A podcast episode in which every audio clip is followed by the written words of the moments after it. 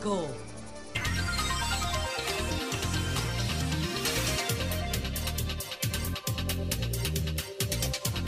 Son las 6, las 6:59 minutos. Buenos días, dominicanos, dominicanas, ciudadanos, ciudadanas del mundo. Julio Martínez Pozo. Los comentarios de los temas más importantes, el programa de mayor influencia de la radio y la televisión nacionales.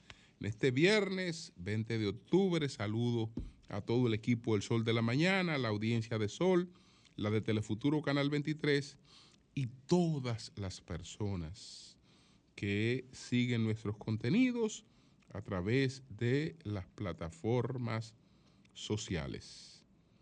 Entonces, señores, el magnicidio contra el presidente Mois está en vía de esclarecimiento.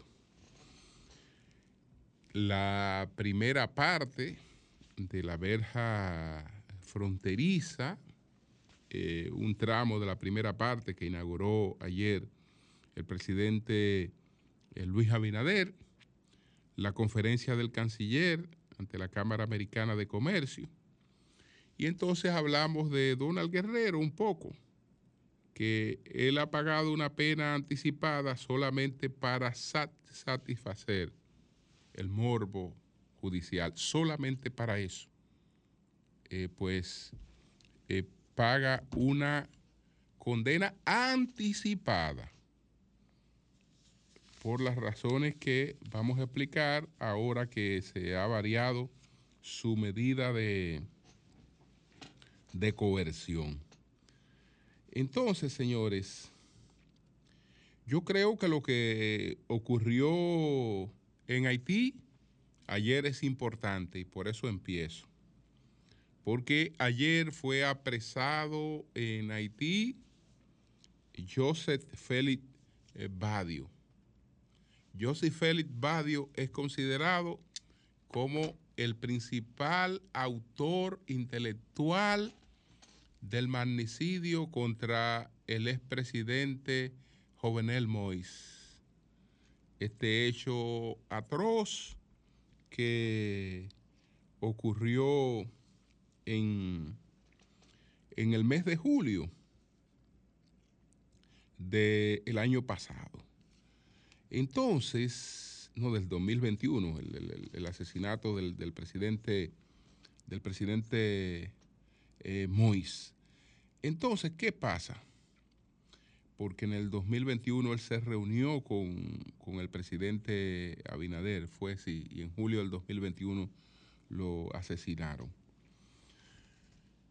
¿Por qué, ¿Por qué el hecho es importante? La policía Nacional Haitiana la semana pasada convocó una rueda de prensa, eh, pues exhortando a que se encaminara, se acelerara la intervención eh, internacional de auxilio a esa policía que fue aprobada en el Consejo de Seguridad de la ONU. El solo hecho de que la policía convocara esa rueda de prensa para hacer ese planteamiento, que no lo puede hacer en estos momentos ni siquiera el primer ministro Henry, sin que eso tenga consecuencias internas en Haití, es realmente una señal de que esa policía se siente, se siente empoderada, de que esa policía en alguna medida ya está reforzada, ya se siente en condiciones de accionar. Y por eso, eh, pues esta rueda de prensa que es eh, evidentemente un acto desafiante, porque las pandillas ni una parte de ese liderazgo caótico eh, haitiano están interesados en esta intervención internacional. Entonces, eso mostraba una, una cierta fortaleza. Pero complementado con lo que ocurrió unos días después entonces ya eso está dando otras señales. Porque este caballero que fue apresado ayer en un supermercado en Petionville, en una oficina privada de un supermercado en Petionville, está siendo señalado como el principal autor de ese magnicidio en términos intelectuales desde el principio. Y ese señor no había podido ser capturado. Quiere decir que se dispuso de la información de inteligencia y del operativo necesario para capturarlo. Pero el hecho no es aislado, porque hay otras tres personas que han sido capturadas y están apresadas en los Estados Unidos. El caso más reciente fue el de un ex senador que fue apresado hace dos semanas. John Joel, ex senador que fue eh, extraditado desde Jamaica y fue apresado en Miami. Este ex senador confesó su participación en los hechos y dijo que se reunió eh, tanto en Haití como en Miami con eh, parte del grupo que orquestó la operación y que aportó recursos y vehículos. Pero en Miami hay apresadas otras dos personas. Eh, por lo menos una de esas, otras, de esas otras dos también admitió su participación en los hechos. Hay un haitiano, un haitiano chileno, o un chileno haitiano eh, que se llama Rodolph eh. Este caballero admitió su participación en los hechos eh, como uno de los principales ejecutores. Y también está preso un oficial colombiano que participó en la, de la trama, en la ejecución de la trama, que se llama Germán Alejandro. Es decir, hay tres autores apresados en Miami y ayer se apresó otro en, en Haití. Todo esto indica que lo que está ocurriendo en Miami, en Estados Unidos, tiene que tener alguna coordinación con lo que ocurrió ayer en, en Haití. ¿Por qué están los primeros apresados en los Estados Unidos? ¿Cuál es la jurisdicción de Estados Unidos? En ese caso, bueno, el hecho de que todo se planeara en Miami le da una jurisdicción a Estados Unidos. Por eso Estados Unidos está actuando, el Tribunal Federal de Miami que está actuando en esto, está actuando dentro de su jurisdicción. Porque las cosas se planificaron en la Florida. Eh, entonces, la, evidente que, que ha habido un intercambio de información el mensaje es contundente, porque sin el esclarecimiento de ese magnicidio, no hay nada que pueda ser esclarecido en Haití. Y es evidente que estos señores sí han tenido participación. Vamos a ver, porque este caballero que fue apresado ayer, él fue destituido por el presidente Mois. Él era de la unidad anticorrupción pero se había convertido, eh, de acuerdo con algunos relatos, en uno de los hombres más corruptos de Haití, recibiendo dinero de todas partes, incluyendo del narcotráfico. Y entonces él estaba en esta unidad anticorrupción y fue destituido.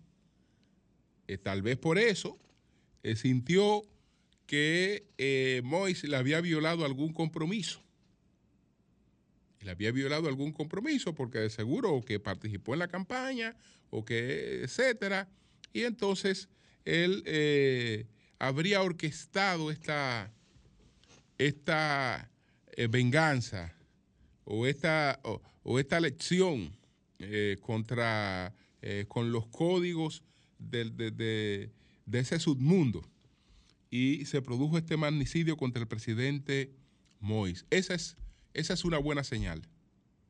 Esa es una buena señal. Esa es una señal de que eh, pueda haber una cierta recuperación, eh, cuando menos en el restablecimiento del orden, que pueda haber una autoridad que impida que las cosas se queden en la impunidad.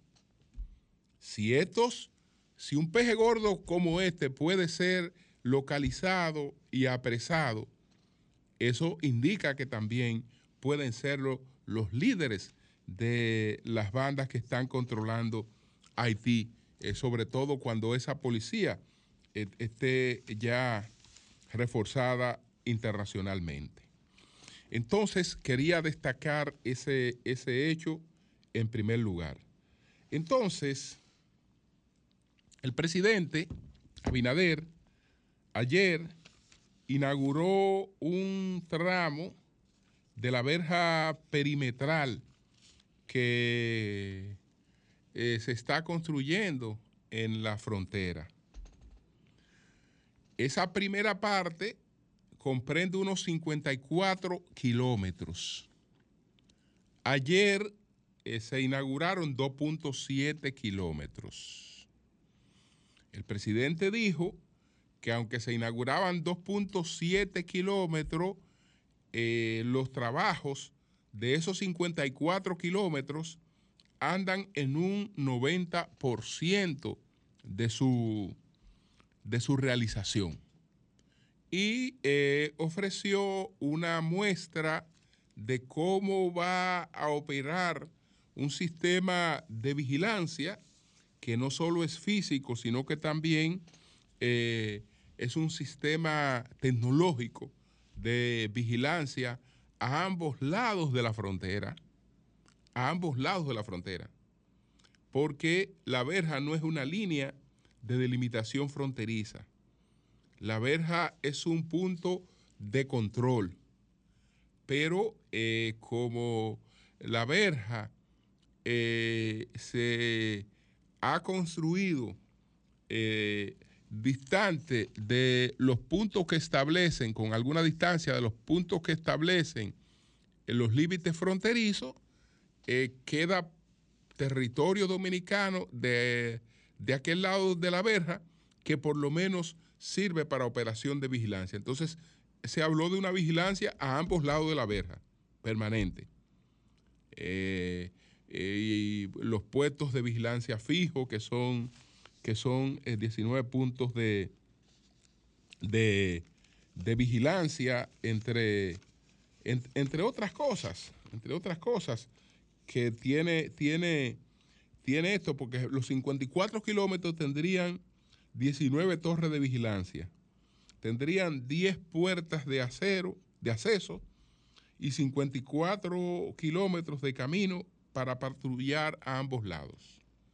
Ayer entonces se entregaron 2.7. Eh, esta es, digamos, una sexta parte de esa, de esa primera parte, que eh, dijo el presidente que se irá inaugurando paulatinamente. Bueno, eh, ya solamente con esto nosotros estamos mejor que como estábamos ahí y ha sido correcta la decisión de hacer esa verja, porque eso fue, fue una decisión que no tiene que ver nada con el conflicto actual.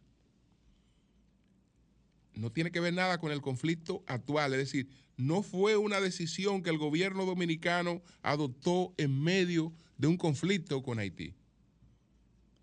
Entonces, por eso eh, se eh, lleva a cabo su realización sin que eh, eh, esté generando ningún problema, porque eso no fue parte del conflicto con Haití.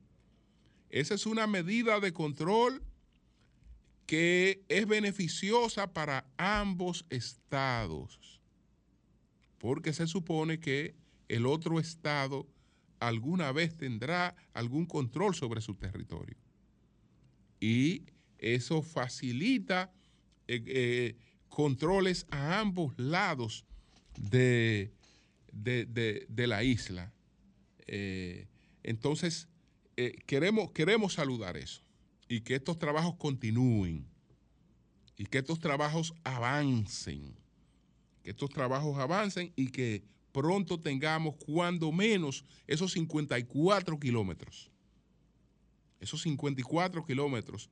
Esto de la verja, desde el principio sabíamos que no era una cosa que se hacía en un año, etcétera, pero eh, que se vaya haciendo, que se vaya desarrollando, eh, eso es mejor, mucho mejor que, eh, lo que lo que teníamos ahí, que era nada y que era un abandono total. Eso es mucho mejor. Entonces, saludo esto, deseando que sigan realmente los avances. Entonces, hablemos de la conferencia que pronunció ayer el canciller Roberto Álvarez, que fue el invitado al almuerzo de la Cámara Americana de Comercio. Ayer tuvimos la oportunidad de participar en este almuerzo de la Cámara Americana de Comercio, que tuvo como orador eh, al canciller Roberto Álvarez.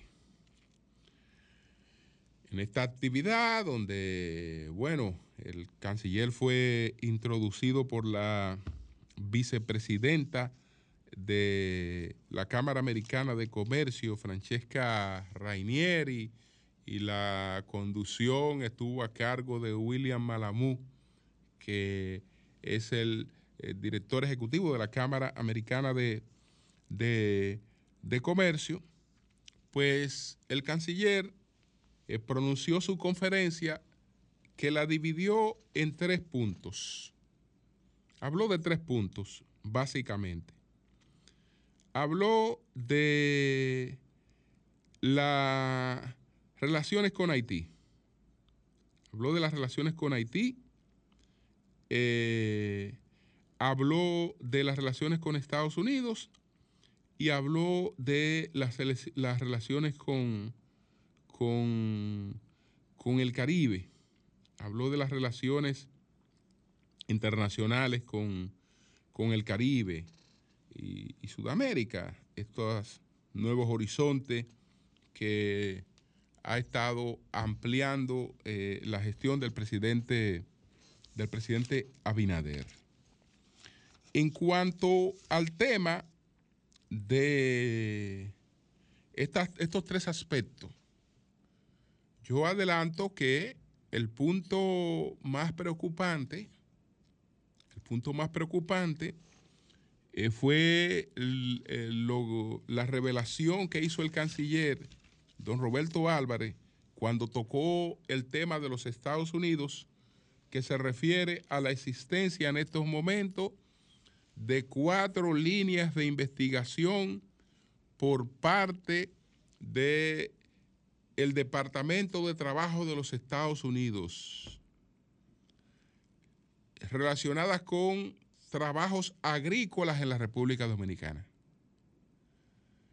Ya tenemos ahí la situación que se dio con el Central Romana pero esa no es la única situación. Aunque el canciller no eh, entró en otros detalles, ayer informó de la existencia de estas, de estas investigaciones. Él lo dijo, dijo lo siguiente.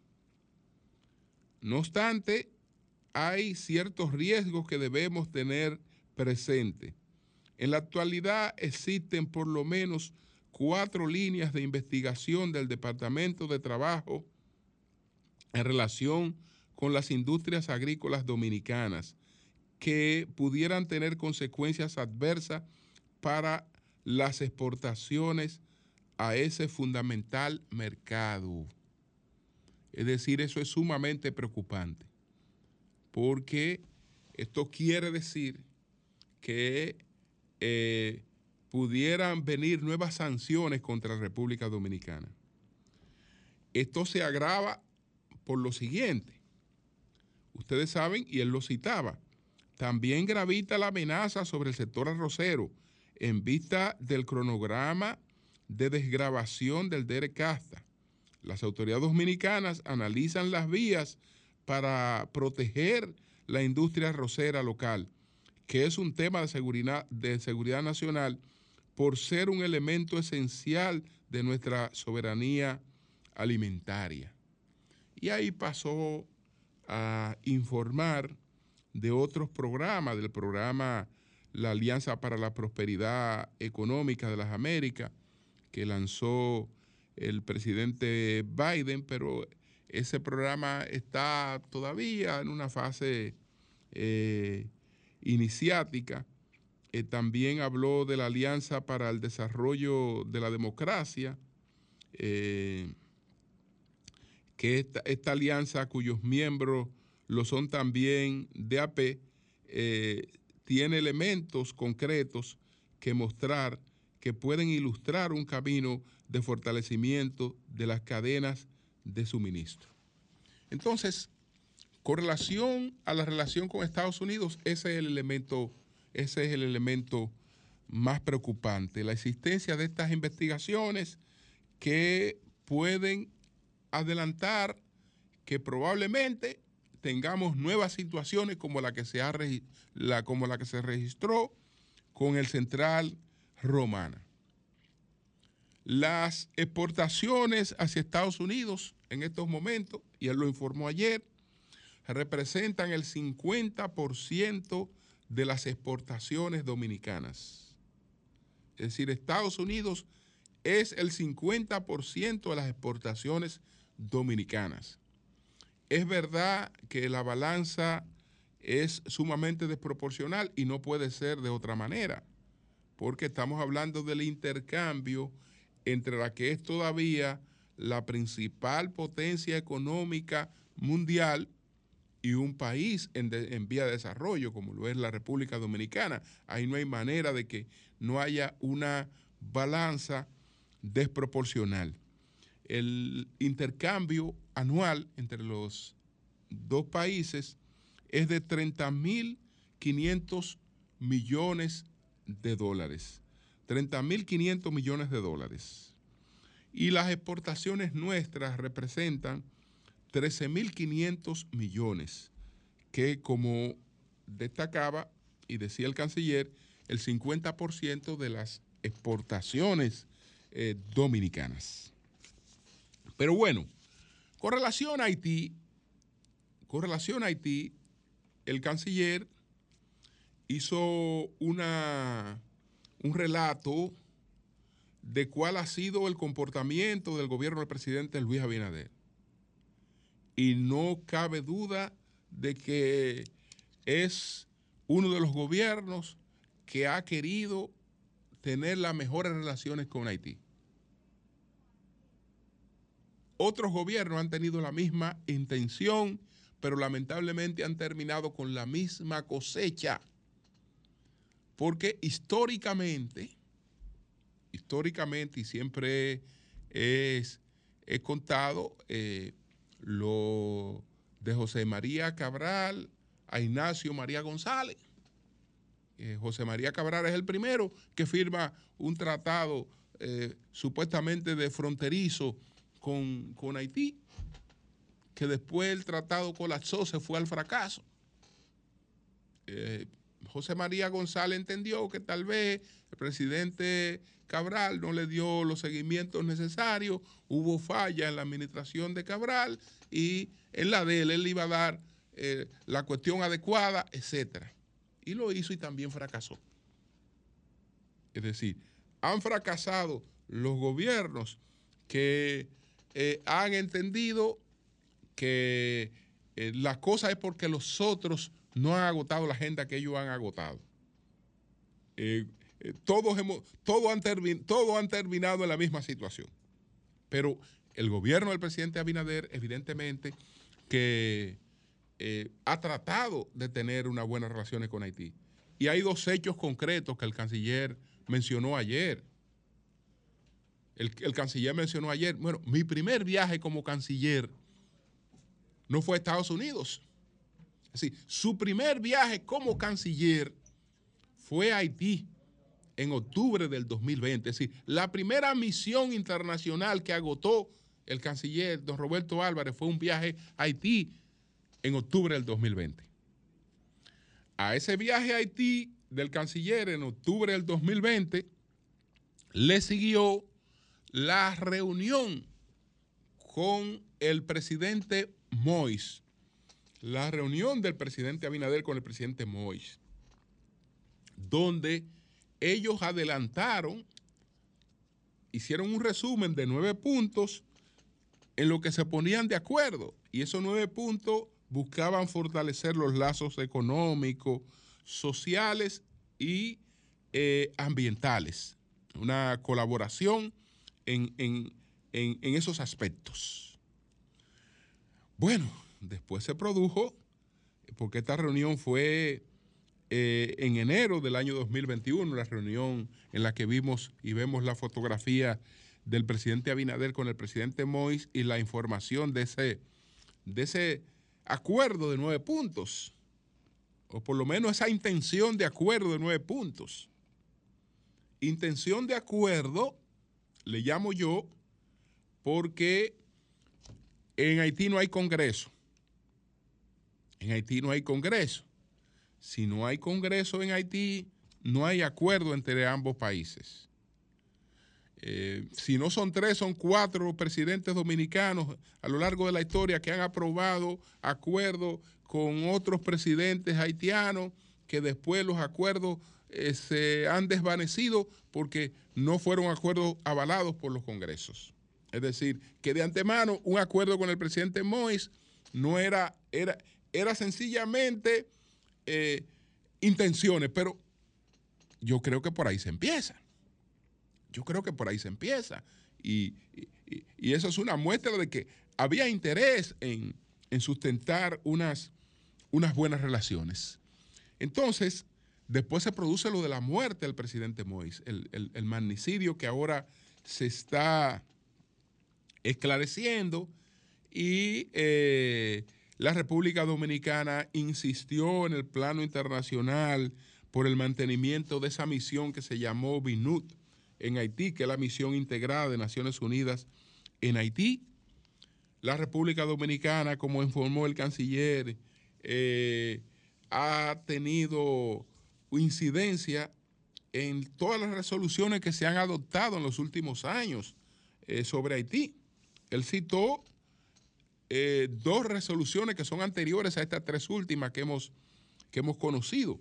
La resolución 2645 del del 2022, la 2653 que es del 2022, la 2692 que es del 2023, la 2699 que es del 2023 y ayer la ONU tomó otra resolución sobre, sobre, sobre Haití, eh, ampliando a un año eh, todos los embargos de armas y una serie de cosas con relación con Haití y ya sabemos que lo más importante de todo ha sido eh, la aprobación del Consejo de Seguridad de la ONU prácticamente a unanimidad de una fuerza internacional que encabezará Kenia para auxiliar a la policía eh, haitiana, ayudar que la policía haitiana pues recupere en gran medida el control del territorio haitiano que está en estos momentos en bandas de grupos criminales. Entonces, eh, en, control de grupos criminales. Todo esto, eh, pues, importante. Con relación al conflicto del canal, con relación al conflicto del canal, eh, lo principal, lo principal, y eso es importante que, que lo tengamos claro, lo principal es que no se trata, no se trata de un canal de riesgo, no se trata de un canal de riesgo como informó ayer el, canciller, y esa es una de las razones del el conflicto con Haití, sino que eh, el, propósito es realmente eh, un, propósito de, desbase. No es, no, es, no, es, no, es, no es un canal de, riesgo lo que, lo que se está eh, construyendo en, Haití. Vamos a ver lo que los, los puntos en los que está basada básicamente el conflicto entre la República Dominicana y Haití. No es un canal de riesgo como se informó a la Comisión Mixta Bilateral, es un canal de trasvase, lo cual no solo viola, viola el derecho internacional y el Tratado de Paz y Amistad Perpetua y Arbitraje de 1929, sino también el espíritu de, de ambos que prohíben obras que cambien la corriente de un río sin acuerdo previo. La toma de agua en ese punto afectaría negativamente el caudal del río Dajabón en la zona baja, perjudicaría a 266 agricultores dominicanos y a 125 agricultores haitianos que, gracias a un acuerdo de convivencia de larga data, mojan unas 880 hectáreas cultivables en territorio dominicano y unas 628 hectáreas en territorio haitiano. Entonces, también dice que el canal pone en riesgo la laguna Saladilla, una importante humedal de agua dulce protegida por la Constitución. Eh, entonces, no es cierto que la República Dominicana se opone a eh, que los haitianos tengan aprovechamiento de las aguas de este río. Eso no es cierto. Y él enfatizó en eso lo que eh, las cosas tienen que hacerse coordinadas y sin eh, perjudicarse ambas partes ni crear problemas eh, ambientales ni, ni riesgos que puedan conducir a una, a una catástrofe. Entonces, eso fue básicamente, ya lo otro pudiéramos tratarlo después porque se trata de estas nuevas relaciones que evidentemente nos dan un posicionamiento mejor en el Caribe, porque nos están dando unas relaciones más cercanas con gobernantes del Caribe y también conectividad, que no teníamos, ya tenemos conectividad eh, con varios destinos del, Caribe. Entonces, le pongo un punto aquí, ahí eh, la conferencia creo que fue muy, muy precisa, dirigida y enfocada y focalizada en estos tres puntos básicamente. Esa fue la participación, parte de la participación del canciller ayer en el almuerzo de la Cámara Americana de Comercio. Quiero hablar de lo de Donald Guerrero. Quiero hablar de lo de Donald Guerrero. Ustedes conocen mi posición desde el principio. No es otra. No es otra. No es otra. ¿Cuál es la razón por la que Donald Guerrero fue eh, condenado a una medida de coerción de 18 meses? Es decir, ¿cuál fue la razón por la que Donald Guerrero fue objeto de una pena anticipada? La razón es política. La razón es política. Es decir, el encarcelamiento, el encarcelamiento es un tema que medido en las encuestas da resultado. ¿Por qué? Porque hay una parte de la población que se deja engañar creyendo que eso es justicia. La gente cree que eso es justicia. Y como la gente cree que eso es justicia, se le da a la gente las cosas en las que cree, aunque sean cosas totalmente absurdas. Cosas totalmente absurdas. Señores, ¿usted sabe cuál fue el ministerio público que se presentó ante un juez? Y lo peor es que aparece un juez que lo concede. ¿Usted sabe cuál fue el ministerio público que se presentó ante un juez a decir que ese señor representaba un peligro de fuga? El Ministerio Público que se presentó ante un juez a decir que ese caballero representaba un peligro de fuga, le había dado 60 permisos a ese caballero mientras lo investigaba para que saliera del país. Que siempre salió con permisos del Ministerio Público, porque el Ministerio Público sabía que él no representaba ningún peligro de fuga. Después no era peligro de fuga. Después el invento era que supuestamente podía obstruir la investigación. Pero, ¿y qué poder va a tener para, para, para, para, obstruir una investigación que se supone que ya estaba hecha? ¿Por qué? Porque cuando se produjo el conocimiento de la medida de coerción, ya los medios habían filtrado 80 mil veces la supuesta acusación y todo el dinero eh, que se había pagado, ese, todas las pruebas que habían supuestamente en contra de esta persona ya habían sido publicadas y filtradas en los medios de comunicación.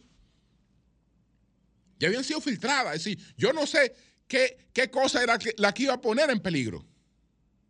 Señores, y aún así, a una persona que no representa ningún peligro de fuga y que no era verdad, y que no era verdad que obstruía ninguna bendita investigación, pues se le condenó anticipadamente. No, usted va preso. Y desde luego las llaves se van a extraviar. Usted se va a cansar de, solicitar revisión. No, no, no, no. Eso usted va preso.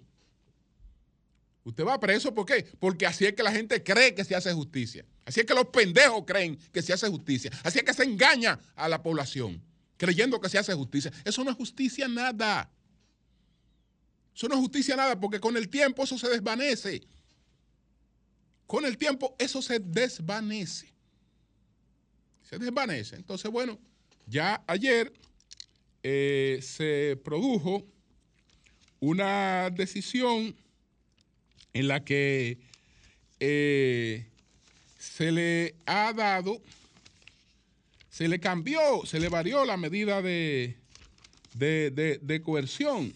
Estamos hablando de la primera sala penal de la Corte de Apelación del Distrito Nacional, que varió la medida de coerción y ahora él tendrá presentación periódica y tendrá eh, una eh, medida eh, económica.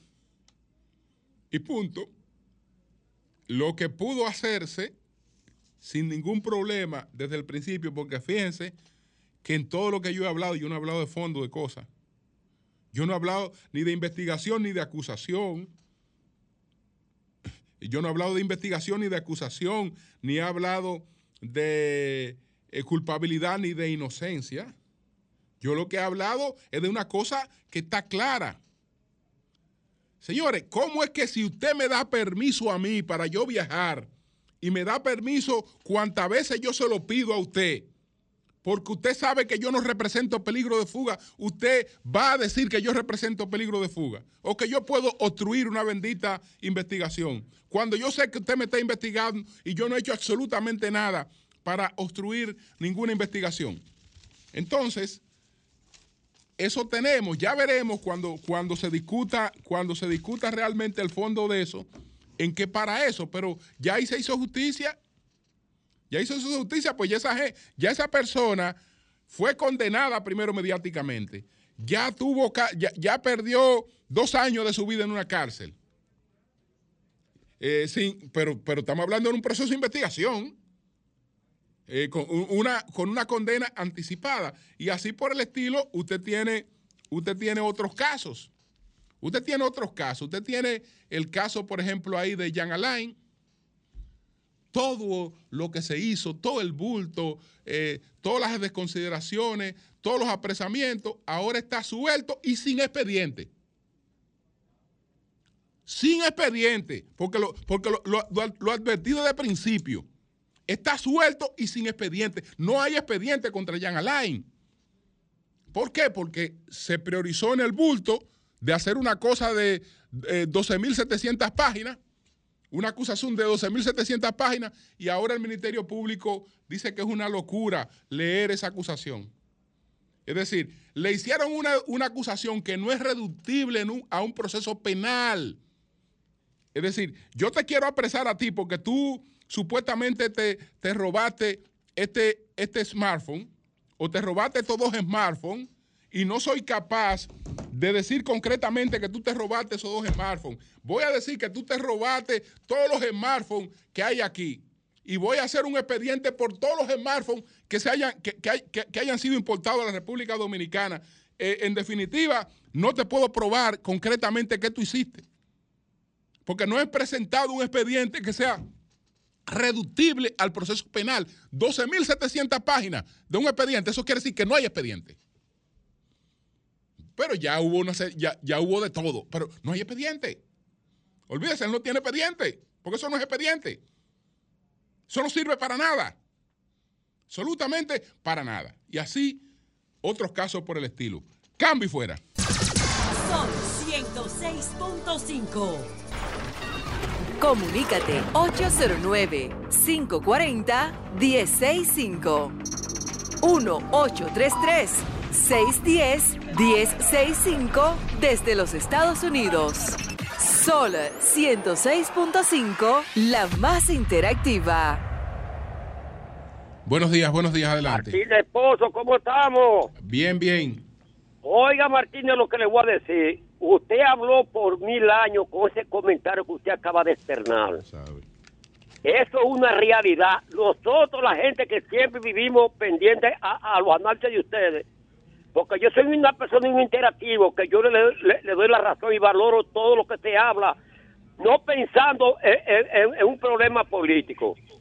Ese es un problema que eso va a traer demasiado costo político aquí en este país, porque la gente solamente hacer daño políticamente para desmoralizar. Si una persona cometió un error, porque mira, Guerrero fue un hombre que fue, salió varias veces a, con permiso, ¿qué fuga? E, ese tipo de personas no son tipos de eso. Entonces la, la gente debería por lo menos pensar solamente en la moralidad de los hombres y mujeres, que este país está lleno, pero aquí hay que estar obligado. ¿Yo en qué? Está al servicio de los partidos de turno. Lamentablemente es, eso es un problema que está aquí nosotros, aquí la gente del PLD, nos tiene desmoralizado moralmente, pero lamentablemente todavía hay, dice, dice una canción, este, eh, eh Nilo, el camino es largo, pero hay que continuar el paso, hacia adelante todo, que pase muy buenos días. Gracias. Buenos días, adelante. Buenos días. Julio, buenos días. Sí. Julio, eh, ayer, ayer la colaboradora nuestra en la casa eh, no, no fue al trabajo y nos percatamos que era dengue que tenía y fuimos al Luis Eduardo Aybar, el, el Morgan. Julio, eso es un cementerio de vivo que hay ahí, Julio, en la emergencia. No hay cama, los pacientes están en silla, en el suelo tirado. Eso es un desastre, Julio. Y, que supuestamente no estaba controlado eso. Bien. Yo no me explico, Julio, cómo es que esta gente está dando informaciones. Controlado. Oye, un cementerio, un cementerio de gente vivo ahí en, ese hospital. Buen día. Bien. Buenos días, adelante. Buenos días, Julio. Adelante. Teneida Guzmán, Santo Domingo Norte. Sí. Mira, queremos, Julio, que todo el, peso no, no caiga para un solo lado. Sin embargo, nosotros como junta de vecinos y tutores, padres, madres, tenemos que ayudar con la limpieza en nuestros sectores, porque no es bueno que a mi casa vayan a limpiarme los rincones de la casa, porque ahí yo tengo el mosquito del dengue. Señores, vamos a crear conciencia. Gracias. Bien. Buenos días, adelante. Buenos días, Julio. ¿Cómo está usted? Adelante. le hablamos de aquí del municipio de Sabana Larga, Sí. Para hacer una denuncia, no una denuncia, sino un llamado al ministro de Obras Públicas. En el gobierno anterior nos devolvieron el play y van cuatro años, tres años y pico y aún todavía la obra sigue en iguales condiciones. Está el ingeniero para, esperando el pago de su ubicación para continuar con los trabajos. Esto es una obra que los deportistas necesitamos para así que la juventud y los viejos de la YEL puedan practicar ese deporte tan esperado y tan deseado que se comparte en familia. El, deporte y el fútbol en especial los a ser amigos y en esta sociedad que hoy vivimos, eso es lo que necesitamos, hacer amigos, convivir en familia, pero le hacemos un llamado a ministro de Obras Públicas, hemos ido al ministerio y nos dicen siempre que ahorita, que ahora. Está a punto de salir el pago, pero nosotros desde aquí estamos llamando a su tan visto, prestigioso programa, cual es muy seguido en el país. Sabemos que va a llegar el ministro de Línea Asunción, es una obra que tiene cuatro años y en verdad necesitamos de ustedes para que nos ayuden y le puedan pagar a esa ingeniera y que esos trabajos de esa obra se termine. Sabemos que el gobierno está invirtiendo en varias obras aquí de deporte en nuestra provincia, pero nosotros en verdad necesitamos esta, la de aquí del municipio de Sabana Larga. Bien. Buenos días, adelante, buenos días. Buenos días, Julio. Sí, adelante. buenos días para todos. Le habla Ricardo de Sector de Herrera. Adelante, Ricardo. Con relación al tema y lo que se está dando con Don Guerrero y, y, y Jean Alain, mientras aquí seguimos los políticos y la, y la, y lo, la justicia en la situación que estamos viviendo, aquí con ese ventorrillo aquí, con esos ventorrillos aquí, aquí no vamos a llegar nunca nada, porque aquí, aquí dañan a cualquiera y por eso aparecen a veces gente por ahí, eh, jodidos, por eso, porque lo meten en situaciones sin usted cometer nada, eh, ningún hecho. Entonces tenemos que analizarnos nosotros mismos. Pase buen día. Bien. Buenos días, adelante. Sí, buenos días, Julio. Sí, adelante. Lo que dice Zeneida es una realidad, porque si tú no limpias tus rincones y tu cocina diario y el baño, y para que no haya enfermedad, y en relación con Haití, es, es, ya con Haití no se puede negociar, porque es que ellos no ceden. A ellos hay que darle la razón, aunque no la tengan, y ellos nunca la tienen. Usted vio que pisaron esos esos vegetales, así quieren ellos pisarnos a nosotros y no se le va a dar. Bien. Buenos días, adelante. Buenos días. Buenos días, Julio. Adelante. Sí, eh, por favor, eh, pedirle y darle gracias a todo el país por ustedes, por esa orientación que cada día tú das por la mañana. Quiero aprovechar para felicitar a la Federación de Juntas de Vecinos de Santo Domingo Norte, representada por Gilda Montero, y el desarrollo social que el Departamento eh, de Juntas de Vecinos está llevando en Santo Domingo Norte. Gracias. Bien. Buenos días, adelante. Buenos días, Julio. Buenos días, Sol. Adelante. Julio, Dani González de Brooklyn, New York. Adelante, Dani.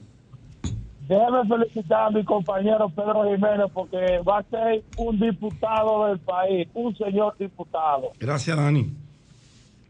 Eh, Julio, por orden, yo estoy escuchando los interactivos de, del PRM que están llamando que el gobierno no tiene que ver con la limpieza del dengue. Pero vamos a recordarle algo a ellos que Bauta era director de ministro de ministro de salud. De, salud. De salud, ministro de salud Bauta. Y Bauta hizo una campaña, cloro untado, tanque tapado. Y no, no hubo tanto dengue.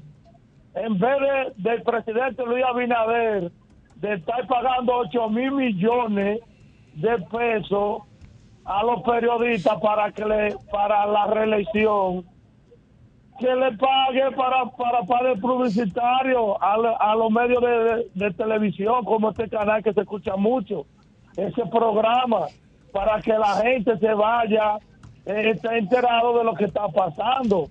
Pero Luis Abinader no le interesa eso. Luis Abinader nunca le interesa a los pobres. Luis Abinader es una persona que nació en la cuna de la riqueza. Luis Abinader no le importa a los pobres. Bien, pues gracias a ti, gracias a ti. Bueno, señores, son las 7.51 minutos. Buenos días, Pedro, adelante. Buenos días, don Julio Martínez Pozo. Buenos días, María Elena Núñez. Hola, hola, Pedro. Estás muy sport, María Elena. Estás? Muy bien, querida. Hoy es viernes, viernes. Es viernes, sí, hay que venir como un poquito más relajado, más distendido. Así es. El doctor Nayicha Ede, que tiene un saco puesto, no sé si se dirige voy al banco. a alguna institución sí, bancaria. Salga, voy al veo un maletín con muchos documentos debajo de su. Exacto de, de, la parte de este counter que le corresponde a él. Eh, no sé cuál es el objetivo de esos papeles. Y Nayib va para allá y va elegantemente vestido. Buenos días, Nayib. Y, Buenos días. y le estaba recordando hace unos minutos lo, lo emotivo que fue el saludo especial de Cuco Baloy para Nayib. Para Nayib, sí. De una manera especial, lo hizo en el aire y luego fuera del Sí, aire eso, también. eso es bueno porque es un reconocimiento a la trayectoria de Nayib, a su trabajo, que una figura de la dimensión de Don Cuco Baloy le dé seguimiento. Un honor. Eso, además del honor, compromete. Aquí, más a aquí entre Nayib. nosotros, yo decía fuera del aire que yo pensaba lo contrario. De, de- de- o sea, yo no sabía que él tenía, Tenía esa valoración. Esa valoración nuestra. No, pues tú haces, un- tú haces un- una comunicación responsable, te la juegas y la gente valora eso. Eh, como todos nosotros, a algunos no le caemos muy bien y esa es la Es democracia. normal. Es normal porque eh, no somos una papeleta de 100 dólares para caerle en gracia a todo el mundo, pero cuando una gente de la visión de lo que ha sido como artista, como defensor, la de, la, de, la, de la sociedad, un luchador por las libertades de este país en tiempos Señor. donde tú grabar una canción que olía a una crítica social, te podría conllevar perder la libertad. El maestro Cuco lo hacía. Entonces, una gente que ha recorrido tanto, que ha disfrutado tanto el éxito y los aplausos fruto de su carrera, llena, llena de verdad de y satisfacción. Su mensaje ayer aquí fue muy No, no, no, emotivo, salía del corazón. Yo veía que todos estábamos muy atentos en silencio y recordé a Eury, porque yo decía, si Eury No, hubiera llora, estado acá, me, llora. me lo imagino sacando el pañuelo y secándose las lágrimas. Porque Y me encantó ver también la fortaleza del maestro. Wow. Su lucidez. La lucidez. Una cosa increíble, gracias a Dios. organizaba sus ideas, o sea, Sí, una sí, sí, cosa... No, si la gente estaba loca con esa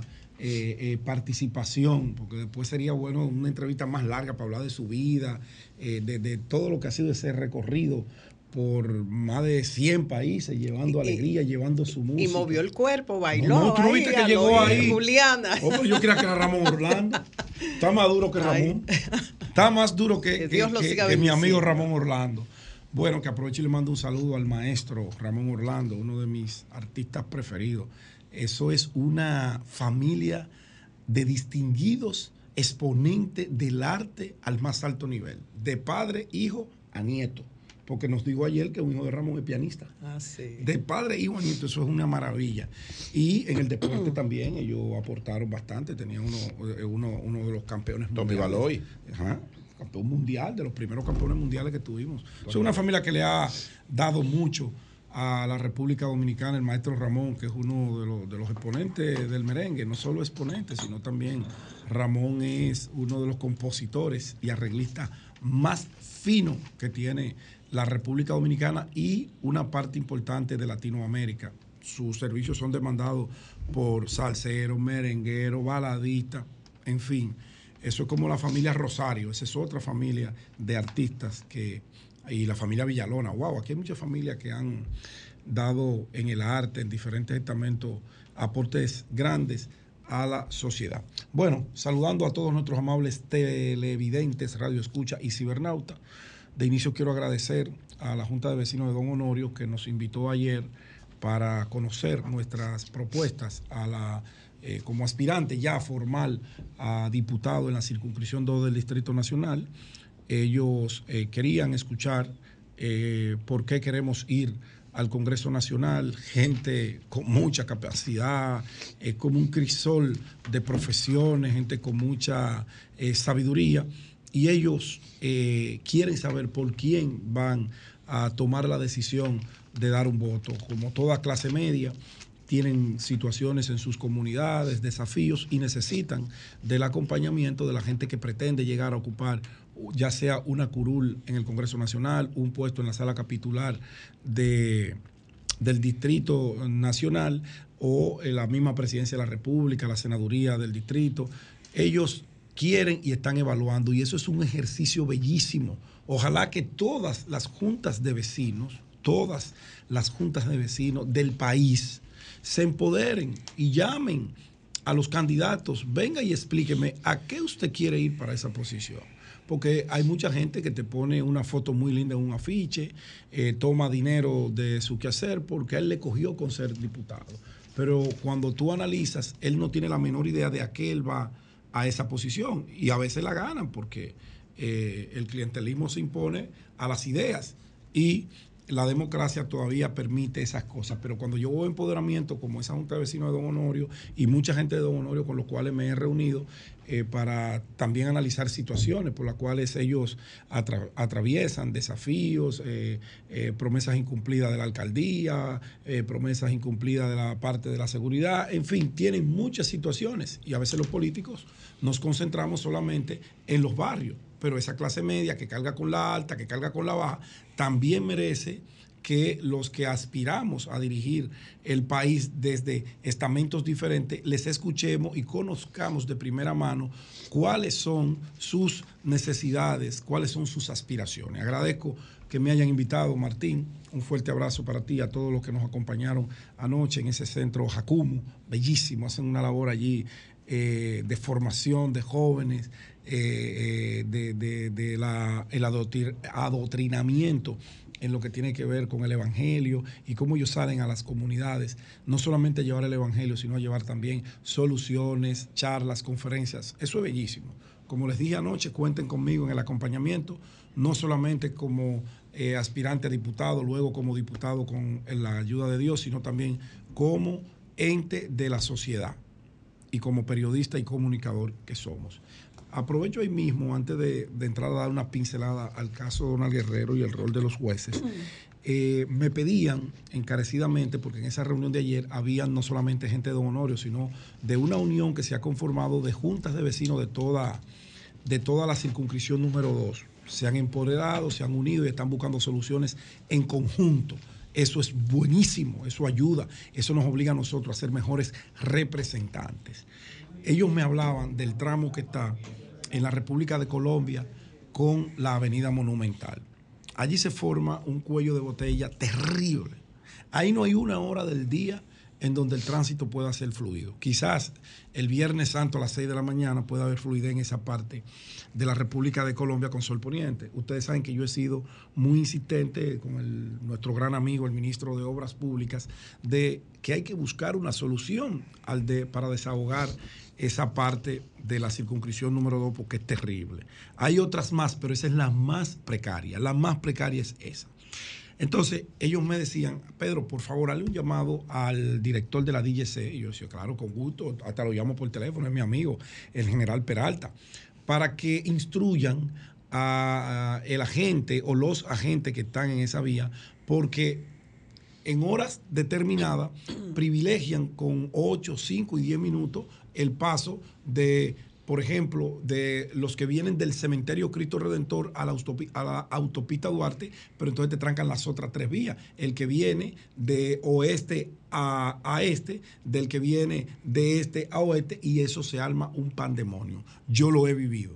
Yo trato de evitar esa vía a cualquier hora. Yo me voy mejor cuando voy por la autopista Duarte, por la circunvalación, eh, pierdo un poquito más de tiempo, pero ahorro calidad de vida. Pago un peaje, pero gano tiempo. Y la gente por allí, porque eh, por ahí se desahoga eh, los girasoles, por ahí se desahogan Los Ángeles Peralejos, por ahí está Carmen Renata, por ahí está Jardines del Fresno, por ahí está eh, Carmen María, Villa, y todos salen por ahí. El que tiene que ir para la autopista Duarte o el que viene de allá para acá, tiene que entrar ahí. Entonces yo le hago el llamado sano, con la mejor fe del mundo, al director eh, de la DGC, que vuelvo y repito, es mi amigo, el general Peralta, de hace muchísimos años, para que nos ayuden. Es un tema de, de ¿cómo se dice?, equilibrar eh, el paso. Si es un minuto para, para cada uno, un minuto para cada uno.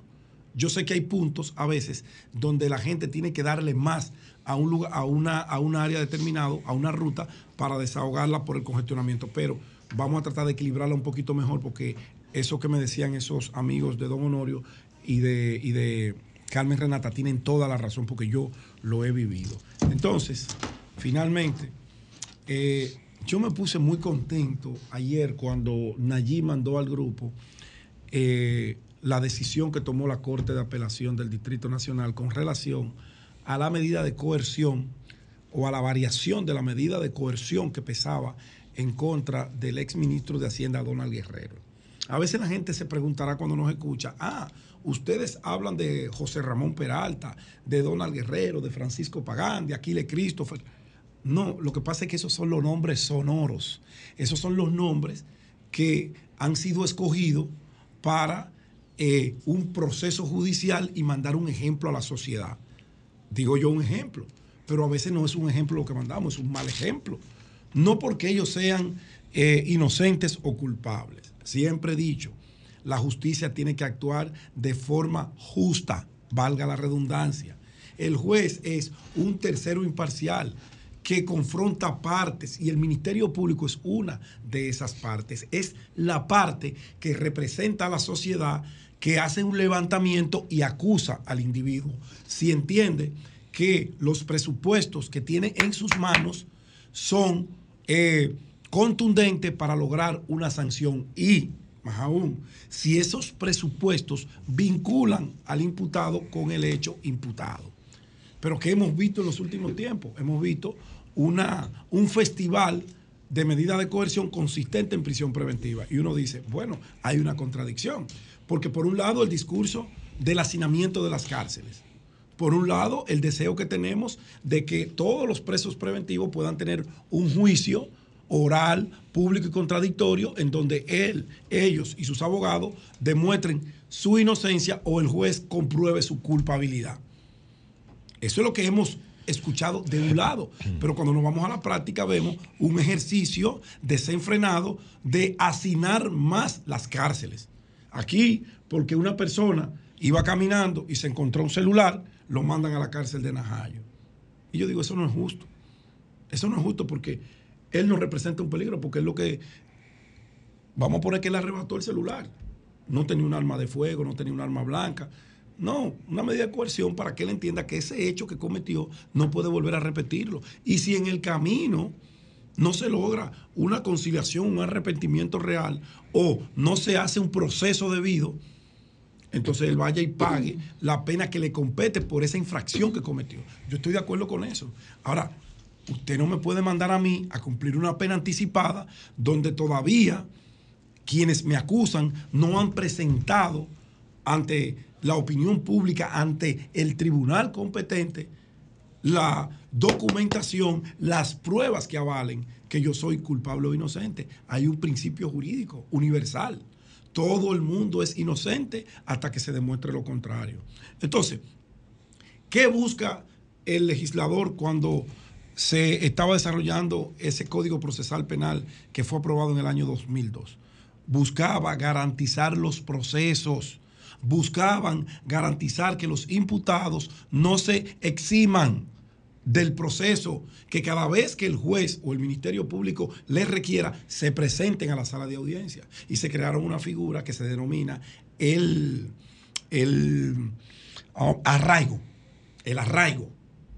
El arraigo que no es más que arraigo moral, arraigo social, arraigo económico. Muchísima gente cumple con todos esos requisitos, pero lo mandan a purgar una pena. Donde el mismo juez que lo está juzgando sabe que esa persona no tiene la más mínima posibilidad de eximirse. No quizá porque no tenga voluntad, sino porque lo que representa económicamente, socialmente, moralmente, no le va a permitir abandonar a su familia e irse a la fuga, porque es peor, porque con la interconexión que hay ahora mismo entre los organismos de seguridad interestatal, de Estado a Estado, no hay forma que usted se esconda. Algún día usted va a ir a un sitio y va a generar una alerta y a usted lo van a atrapar y lo van a devolver a presentarse ante el juez, ante la justicia que usted evadió. Pero lo mejor es comenzar su proceso y terminarlo. Y tuve que 18 meses, 12 meses, 6 meses, en casos de gente que cada vez que le soliciten van a ir. Ahora bien, usted tiene un individuo que con una pistola agarró a Juan y puso su vida en peligro para robarle este celular, usted tiene que ir para la cárcel. Porque usted sí es un peligro para la sociedad. Porque usted salió con intención de si no le permitían lograr su objetivo de robar, usted iba a matar. Usted tenía la intención de hacerlo. Entonces usted tiene que irse a una cárcel. Porque en la sociedad usted no puede estar. Y así pasa con los violadores sexuales. de menores, de adultos, con los que venden droga. El que vende droga tiene que irse a la cárcel. Es enemigo de la sociedad. Pero caramba, una gente que administró recursos públicos, eh, que tiene trayectoria empresarial, familiar, sea rico, sea pobre, como sea, que no representa un peligro de fuga, la prisión debe ser una medida de coerción como esa, por ejemplo, presentación periódica. ¿Para qué? Para el Ministerio Público y el juez saber que usted está aquí. Impedimento de salida. Un impedimento de salida para que usted no tome un avión y me ponga a mí a coger lucha detrás de usted. Eh, una garantía económica. Eso está bien. Porque no tampoco te van a dejar libre porque algo tú hiciste. Quizá no todo lo que se te acusa, pero algo tú hiciste, algún hierro que choca con el derecho penal tú cometiste. O mientras tanto, eso está pendiente de probar. O sea, por eso se toman esas hasta que medidas. se demuestra lo culpable. Exactamente. Son siete medidas de coerción. Exactamente. Donde dice taxativamente que la prisión preventiva es la excepción de esas siete medidas. Esa es la regla. Esa es la regla. Ahora. Pero aquí ahora es al contrario. Sí, ahora es la, la libertad regla. es la excepción. Exacto. La libertad la han convertido Y en la excepción regla es la prisión. por un tema que se llama populismo judicial. Los jueces, los jueces, gente eh, profesionales de gran valía. Pero eso es por el Ministerio Público Independiente. No, porque, le- porque se montan campañas Entre comillas. de descrédito si el juez hace lo que tiene que hacer. ¿Qué es lo que tiene que hacer un juez?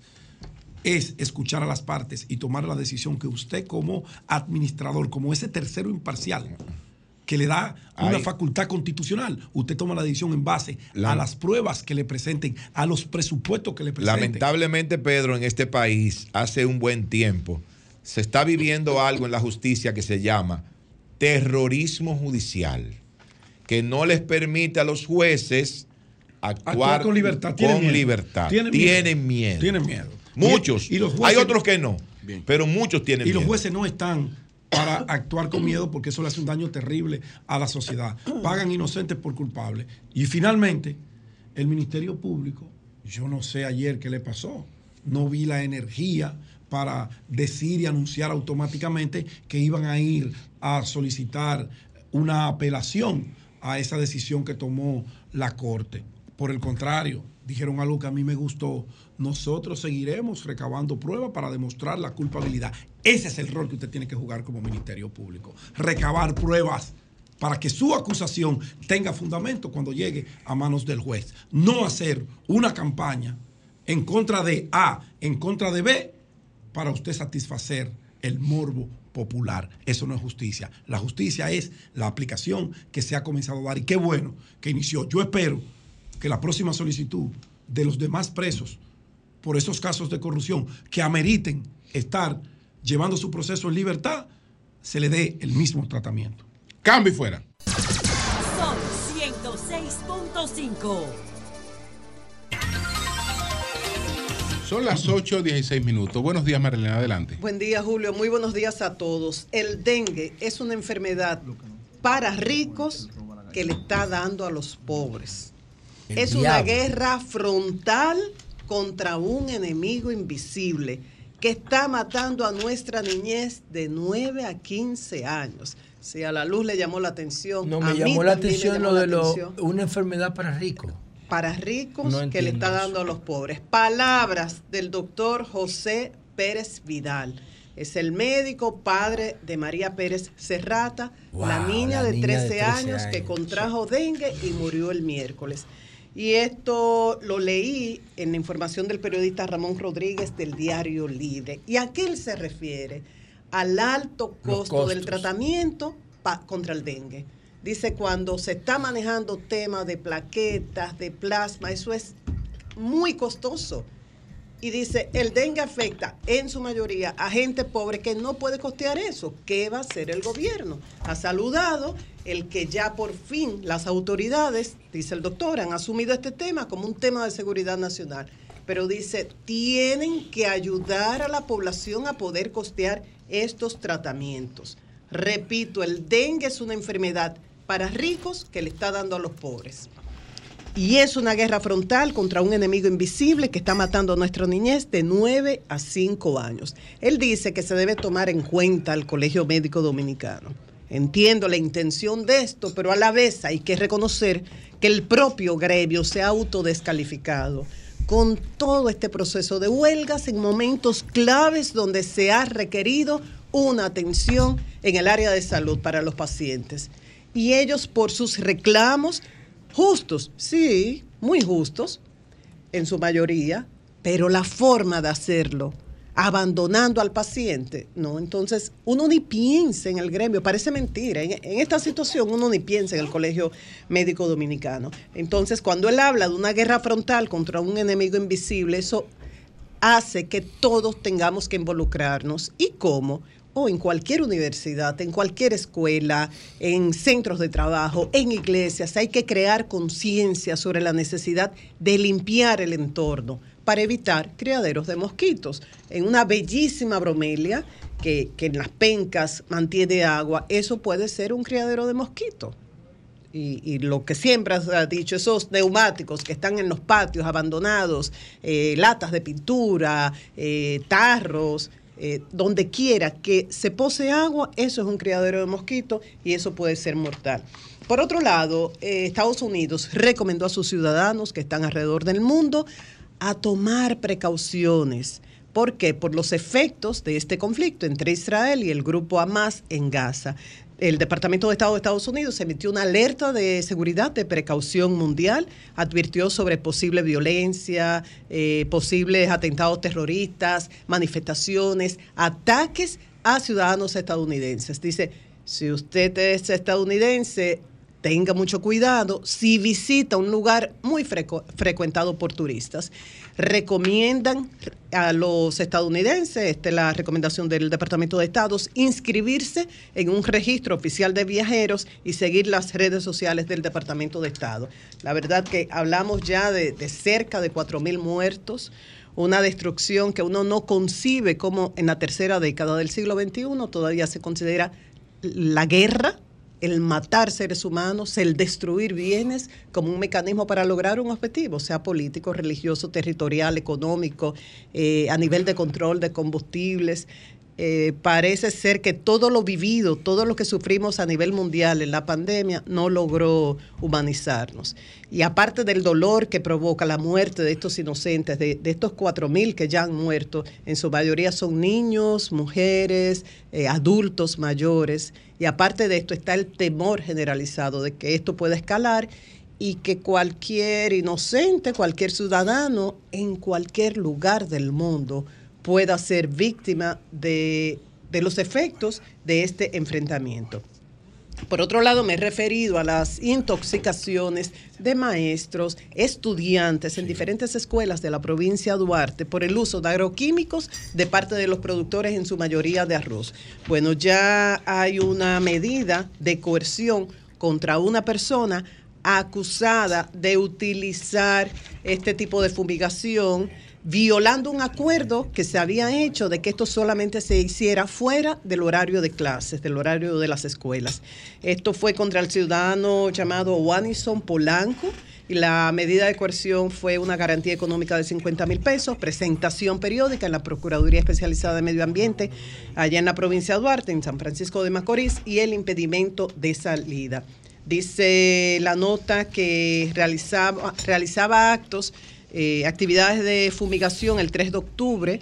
Eh, utilizaba una motobomba, aplicó varios productos indeterminados, me imagino que ahora procederá la investigación y esto provocó la intoxicación tanto de maestros, de personal administrativo, varios de los cuales tuvieron que ser internados y estuvieron en la sala de cuidados intensivos de un centro privado de salud. Esto ocurrió en el cerca del Centro Educativo Juan Antonio Alix en los arroyos de Cenoví. Y recordamos que justo en abril de este año se firmó un acuerdo y ahí participó educación, los ministerios de educación, de salud, de medio ambiente, también el Banco Agrícola, la ADP, la Asociación de Padres, Maestros y Amigos de la escuela, eh, los parceleros, productores, dueños de predios agrícolas, hicieron y se comprometieron a que toda labor de fumigación tenía que hacerse sábado y domingo y punto. Y esto no se ha cumplido y de ahí tantos casos de intoxicación que han llevado estos estudiantes, maestros y parte del personal administrativo a hospitales y clínicas. Y finalmente, tea- eh, Pedro, la gente de teatro está de fiesta, vuelve el Festival de Teatro, comienza hoy, sí, tenía como siete años que no se Emilio hacía. Paricio, pero eso no en marzo. No, ahora, hoy No, es el comienza internacional. el Festival Internacional de nacional, Teatro. Comienza hoy El de marzo. el claro. nacional. durante En 10 conmemoración al Día días, al Día del Teatro. 60 obras. filete. 60 obras. La sede va a ser Santiago. y También se van a presentar obras en Santo Domingo, en Bonao y San José de las Matas. Está dedicado a la actriz Karina Noble. Ah, es una Durísima, estrella teatro. Mi amiga Karina, un abrazo. Pues yo voy a ver la, la obra de Evangelina Rodríguez. Ya, este aquí, fin de hay, semana. aquí hay unas mujeres durísimas del teatro. Karina Noble es una de ellas, Carlota Carretero, María María, Castillo, Castillo. Lidia Ariza. eh, um, Ahora la maestra. Ruth Emeterio. Wow. Son Y, brillantes y mujeres. está dedicado también al director teatral cubano Trabajé Mario Ernesto. Sánchez. Van a participar de un museo, ¿eh? 12 grupos teatrales dominicanos. Y esto, eh, qué bueno que viene este festival, está, vamos a estar disfrutando de los profesionales de la actuación para recordarnos, Pedro, de la necesidad de invertir en la cultura, en el arte, que fue también otra de las lecciones de la pandemia, que se priorizó todo lo relativo a los alimentos, medicamentos, comunicación y seguridad, sí. Pero ¿cómo llevaban el arroz y la habichuela a su casa los profesionales del arte? ¿Cómo lo hacían? Entonces, y por otro lado, cómo la mayoría de los ciudadanos nos reponemos del trabajo, recargamos eh, las energías, las pilas, si no es, entre otras cosas, a través de estas actividades artísticas. Entonces, realmente es, una, es un producto de primera necesidad y sí aporta a la economía. Felicidades a disfrutar del Festival Internacional del Teatro durante 10 días, 60 obras, Julio. Bien, bueno, eh, vamos a ver porque Marciano Mateo nos está escribiendo ahí, nos está hablando sobre, él le llama el canalito, él le llama el canalito al canal de riego de la, de la vigía. Entonces, ¿qué dice él con relación a, a este canal? Que el canalito que rehabilitó el gobierno fue solo politiquería, no solucionará ni el 20% de los problemas de los productores dominicanos. La totalidad afectado por el canal haitiano sobrepasa los 26.950. Vamos a ver en qué basa Julio el eso. De hecho, con relación a este eh, canal que aclaraba el canciller que no es un canal de riego, que es un trasvase, que es otra cosa. El tema del Sí. canal de riego de la vigía, el de la Sí, vigía, ¿verdad? sí. Yo eh, pude ver a un grupo de productores de esa Sí. zona de Dajabón que ellos dijeron precisamente eso, que eso no iba a resolver el problema de la irrigación de miles de tareas de tierra que tienen esos productores en ese lugar, porque apenas se- se está hablando de un metro cúbico por segundo y ese metro cúbico resulta insuficiente para la cantidad de tierra que tienen ellos eh, cultivada en esa zona. Eso decían los productores Sí. de esa zona de Yo creo Dajabón. que, que el objetivo más bien fue inutilizar el- el- lo del trasvase este que Sí. están haciendo. Y ni siquiera así lo lograron. lo- lo- los haitianos. Era, era ese el objetivo. Pero bueno, ya veremos. ¡Cambio y fuera! Sol 106.5. Marciano Mateo, desde, desde Dajabón. Buenos días, Marciano. Buenos días, Julio. Buenos días para todo ese elenco de comunicadores. Bueno, pues adelante, Marciano. ¿Qué es lo que tú planteas sobre el canal de riego de la vigía? El canal de riego de la vigía, eh, realmente eso me preocupó cuando vi todas esas inauguraciones de sorpresa y todo ese tipo de cosas, porque es una, un canal que uno conoce desde niño y uno sabe, ese canal eh, eh, realmente fue rehabilitado. Eso no va a solucionar el 20% de los problemas de los productores.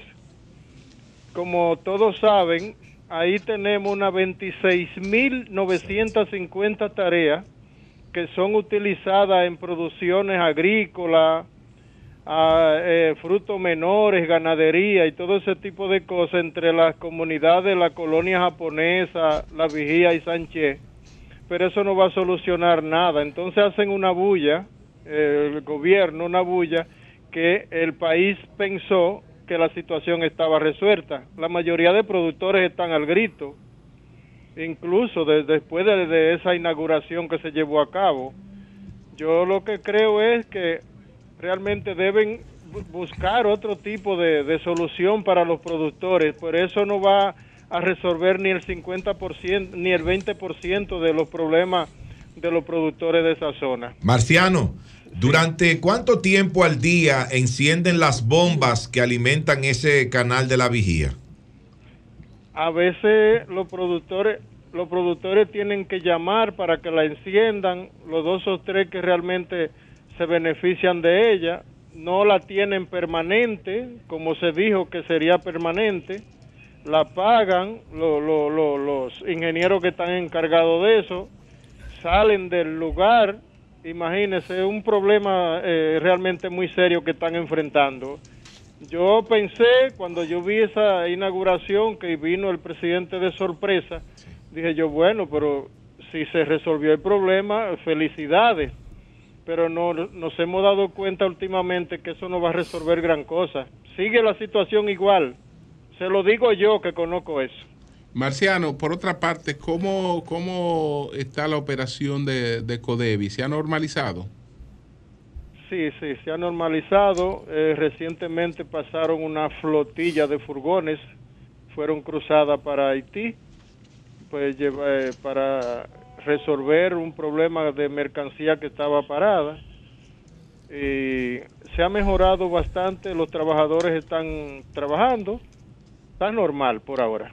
Y, y entonces la comercialización entre eh, los dos países con el control biométrico, eh, ¿se está usando el control biométrico? No, no, no, no, todavía, todavía no se ha iniciado porque Haití ha rechazado todo ese tipo de medidas, lo han rechazado, incluso el alcalde de, de, de Juana Méndez es el principal opositor de que se, de que los haitianos vengan. Los haitianos quieren venir a comprar, pero usted sabe que las bandas son que dominan a los dos o tres policías que hay en Juana Méndez y no pueden cruzar a República Dominicana a comprar si incluso le están incautando y pisoteando lo- la poca mercancía que por el río algunos haitianos logran cruzar para su país.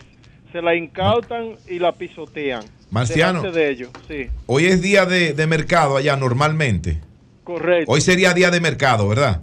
Sí, sí. ¿Y sí. cuál es la situación hoy allá? Nada. No, no, no, hasta que Haití no, hasta que no abran la puerta, no pueden venir. Los como yo les reitero, no es que los haitianos no quieren venir a comprar, es que las bandas delincuenciales eh, predominan entre las autoridades policiales.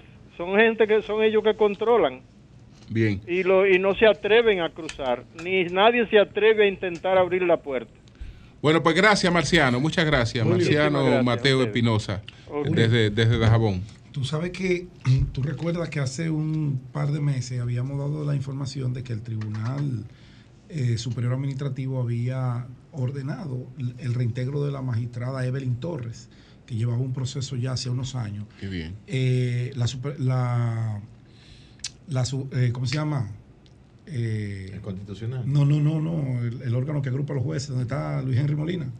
Sí. Ah, la- la, eh, la- Suprema. el- el- la Suprema o el Poder Judicial. El Consejo del Poder Judicial. elevó un recurso a esa decisión ante la eh, tercera sala de la Cámara de la Suprema Corte de Justicia y la Suprema Corte de Justicia decidió y reconfirmó y ordenó el reintegro Qué bueno. y el pago de todos los salarios dejados de pagar y va más lejos.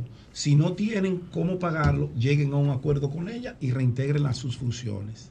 Y ella no, ella no hizo nada malo, nada malo. Absolutamente. Nada más se equivocó con unos intereses que no Unos equivocarse. Pero una cosa. ella hizo, pero no ella- violó nada. no, tú sabes lo que ella hizo.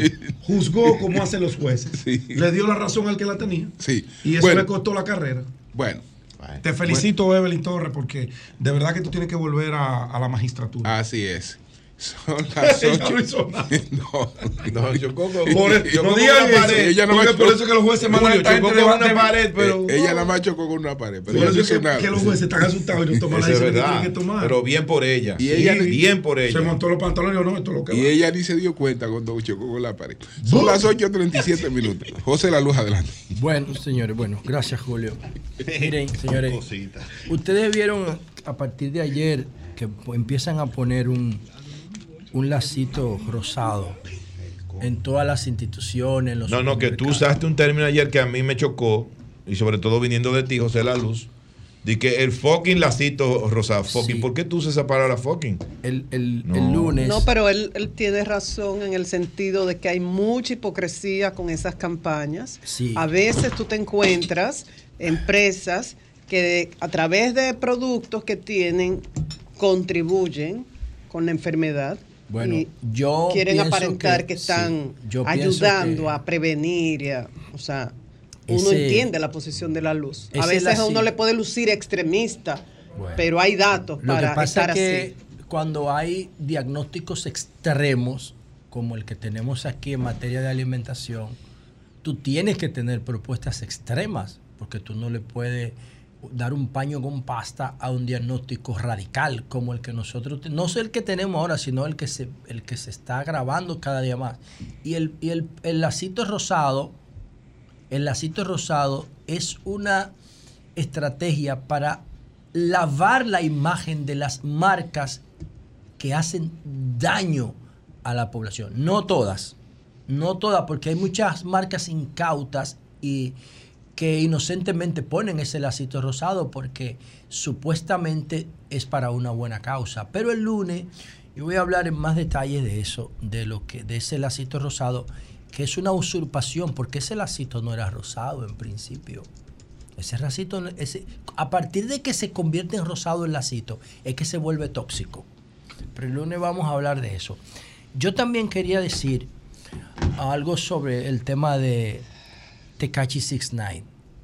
Miren, señores, honestamente yo no entiendo cómo Miriam Germán Brito, doña Miriam Germán Brito, la, que la líder del Ministerio Público, la procuradora, permite que el Estado Dominicano gaste recursos, invierta tiempo, movilice un Ministerio Público para legitimar esta cosa de la farándula. Yo eso no lo entiendo, de verdad que no entiendo. Porque yo no quiero que tú digas lo que tú vas a decir, porque yo me voy a... No, no, es que no. Lo que tú vas a decir, yo no. No, yo no voy a decir nada, yo simplemente... ¿Cómo tú sabes lo que él va a decir? No, porque la luz tiene una tesis. De Tiene esos una bola tigres- de cristal ahí. No, no, la luz tiene una tesis de que los tipos arman esa vaina justamente para sacarle provecho. ¿Es así o no es así? Sí, en la en nueve de cada diez casos. Y aunque, quién no sabe que es así? Pues, pero entonces, ¿para qué el Ministerio Público le hace coro a eso? Yo te digo, tú sabes los problemas que hay en este país, Muchos. señores. Para que el Ministerio. Público se ponga a perseguir a Tecachi. Pero lo que por usted- darle una trompa a un tipo. Lo que usted está diciendo es que ellos Coño, planificaron hermano. eso para que lo metan preso. Sí, pero cuando el Estado entra a eso, a eso aparataje, entonces le da una dimensión institucional a esa mierda. Eso es una mierda de caso. Es un relajo. O sea, esos tigres se ponen de acuerdo para hacer toda esa vaina. Eso es una, una simple No, riña, es un, pero ¿cómo un tú vas a tema, cogerlo? un ¿Cómo? tema de simple policía. Si fue un trompón que le dio al otro, eso no es nada. Que no le va a dejar lesiones ni nada. Entonces, ¿cómo es posible que tú inviertas recursos, tiempo, toda esa vaina y Qué están vaina. pidiendo de que 15 meses de prisión? No, por no, un 18. trompón? Es una locura. 18 meses. Que ni siquiera fue él, porque No, es que te caché locura. un, un carajito de 5 pies. Es una locura esa vaina. De ese tamaño, que no le puede dar a nadie. Además, pasa el día entero drogado, no tiene fuerza, no tiene nada. Es un, es un, ¿cómo te explico? No tiene capacidad de daño físico a nadie. Entonces, agarran a este muchacho porque es un personaje, una cosa de loco. en la- Tú te pones a ver el perfil de este cacho y tú dices, mierda, este tiguerito es un maldito loco. Y entonces, eh, Pero él canta, él hace, ¿qué es lo que él hace? Claro, Tekashi ha grabado con Nicki Minaj y toda esa vaina. Ah. y claro, y Ah, tiene no y tiene canciones en el top en, el no- top, en el top 20 de Yo no Billboard. oigo eso. Bueno, Entonces, pero no sé está bien. realmente. Él se hizo famoso porque él pertenecía a una banda, una pandilla en Brooklyn que se llama Nitrate Gangas Bloods. Oye, qué hermoso. Y en el año 2000, sí, él pertenecía, tiene cinco. No, cargos. no, no, no, yo tiene digo lo- cinco cargos criminales. Exacto, yo digo lo hermoso de, de su historia. y él- su trayectoria. Qué trayectoria. ¿Eh? Él, se, él se hizo famoso porque él, él se hizo famoso porque él chivateó a esta banda en Brooklyn. Y esos para- son los paradigmas de la juventud. para conseguir su libertad, él tiró para adelante a los líderes de esta banda, ¿Tú estás de oyendo, Night José? Esos son los paradigmas de, de la- de muchos jóvenes hoy en día, en Él no- este país y en muchas partes del mundo. Él no puede ir a Brooklyn. Estamos jodidos. Estamos jodidos.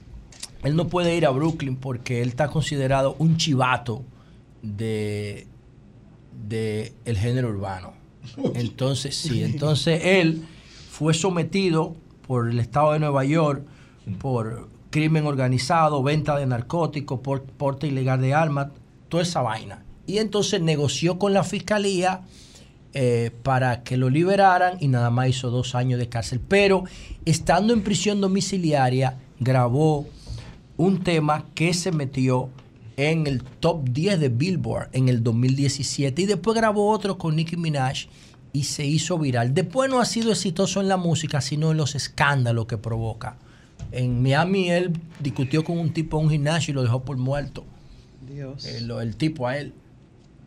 Le dio muchísimo golpe. Y entonces en el 2022. Y él hace también eh, una gran ostentación de dinero. Claro, porque es Él que, es que cuando tú. tienes- Regala carros lujosos, aparecen carros Lo de los carros lujosos. ponle asterisco porque los Sí, carros sí. son aparataje. Exacto, pero, Pero- lo hace. Eh, Eso es lo que vende y eso es lo que muchos jóvenes y ven. regala dinero y todo porque es una persona con problemas mentales. Pero lo que yo quiero significar yo. es, lo que yo quiero significar es que este muchacho, cuando eh, la, la muchachita dominicana, la bailarina, Yailin la más viral, s- Rochi eh, eh, Anuel, que también estuvo preso, porque el perfil, de hecho, la mayoría de los urbanos, eh, estar preso le agrega rango, le agrega galones en su currículum. Es parte del Oigan currículum. caer ¿usted oyendo eso? Sí, eso.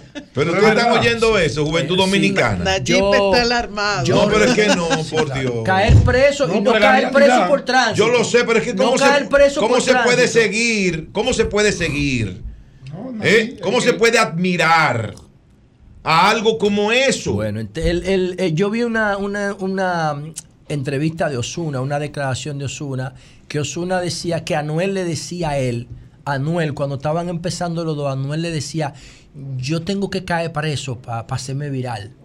Porque la mayoría de los raperos, caer preso es parte de su trayectoria hacia el éxito. Y Anuel cayó preso y después que lo soltaron, ya ustedes saben lo que es. Anuel está en el top 5 de los, de los raperos puertorriqueños. Y Anuel entonces venía al país aquí hacer coro con Rochi en la alcaldía, en los frailes.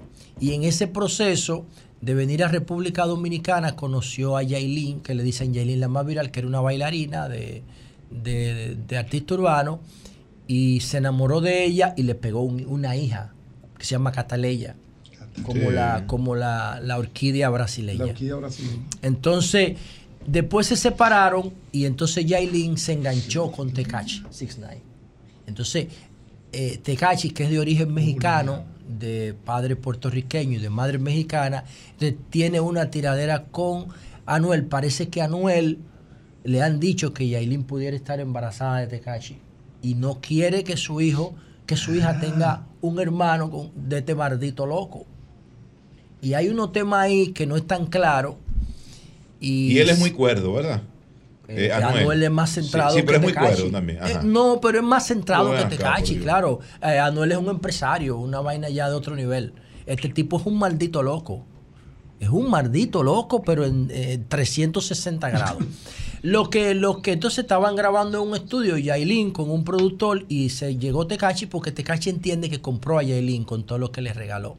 Y Tecachi tiene un antecedente de violencia de género, porque él agredió a su mujer, eh, a, su, a la mamá de sus hijos, que tiene dos hijos ya.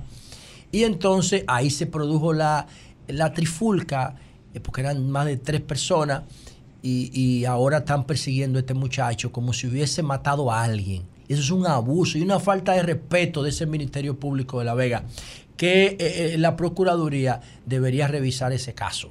Porque no es normal que tú inviertas tanto tiempo y recursos en una riña, mano. En una riña, en un disparate de casos. Yo, eh, honestamente, yo no entiendo este país. Mira lo que dice Cándido Simón. Saludo a Cándido Simón. Él ab- aborda el tema y dice, y dice él, en un país signado por la justicia del espectáculo, eh, según dice el Ministerio Público, lo que pasó con Tecachi configura un tipo penal sancionado con una multa de 5 pesos. Oigan esa vaina, lo que dice Cándido Simón. En, que lo único grave es que se trata de un muchacho extranjero, adinerado, eh, bueno, pero por una trompa, son 5 pesos la multa, no dejó lesiones permanentes que pasen de un mes. Entonces, ¿cómo hacen ese apartaje? Yo esa vaina no lo entiendo. Tiene que haber algún tipo de fiscalización con ese, con, ese tipo de comportamiento del Ministerio Público, invirtiendo tiempo y recursos en esa vaina.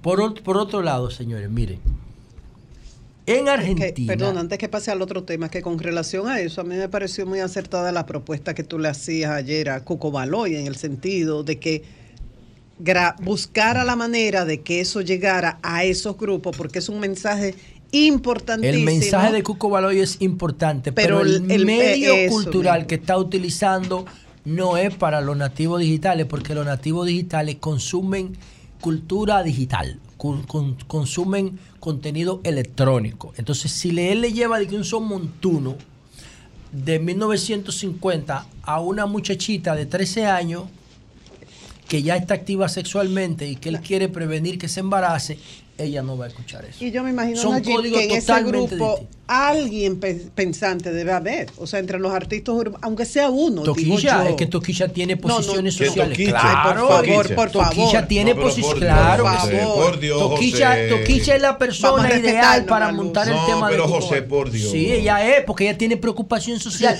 Es una de las pocas. Claro que sí tiene preocupación. Lo disimula muy bien. Sí, lo tiene. Lo que pasa es que ella, acuérdense que Toquilla es una flor del fango de los barrios dominicanos. Nadie la atendió a ella. Ay, no la compare con la flor del loto, por favor. Es una flor de fango, Toquilla No. sí. Entonces, pero la única que tiene preocupación social Esa fue la que dijo, di que, es ella. di que, traqui, traqui, traqui, que eso, Eso no importa. La que aparece eh, vestida de, de ¿Eh? menor. de Y- y eso le inspiró a ella. A la menor a tener sexo. Sí, porque eso le inspiró, ella- ese ese sonido, inicio de su carrera. ese sonido le, le- la inspiró a ella a, a una canción. Ella le llama canción a eso. Son las formas de, son las Tony. for- el arte no significa, decía Pedro Mir. Son las formas de comunicar más allá de las palabras normales. ¿Sabes lo que es el lumpen? Y Toquicha es una artista integral, no es un papel, es ¿Sabes lo una es lumpen? persona, ¿eh? El lumpen, ¿tú sabes lo que Sí, claro. Pero ella no es, ella no es una lumpen. Ella es una artista. Y él es el, el- el medio ideal No, para que Cuco es. Baloy mande ese mensaje. Pues si no, nadie lo va a escuchar. Por último, señores, miren. Yo quiero que escuchemos este video de José Mujica antes de proyectarles a ustedes lo que pudiera pasar en Argentina el próximo domingo. Para que ustedes se pongan en contexto de lo que pudiera ser uno de los más grandes experimentos políticos y gubernamentales del siglo XXI. Pero, pero exitoso o desastroso. Es un experimento. Sí, Puede ¿qué- salir mal o bien. ¿Qué tú crees que saldrá? Tú. Vamos a ver, vamos a escuchar primero a José Mujica, a ver lo que dice. Dale. A una semana de las elecciones en Argentina, ¿cómo ve el panorama? que en el mundo hay una economía para, para el resto del mundo y para Argentina hay otra. Porque siempre nos sorprende. Argentina es, es una cosa indescifrable.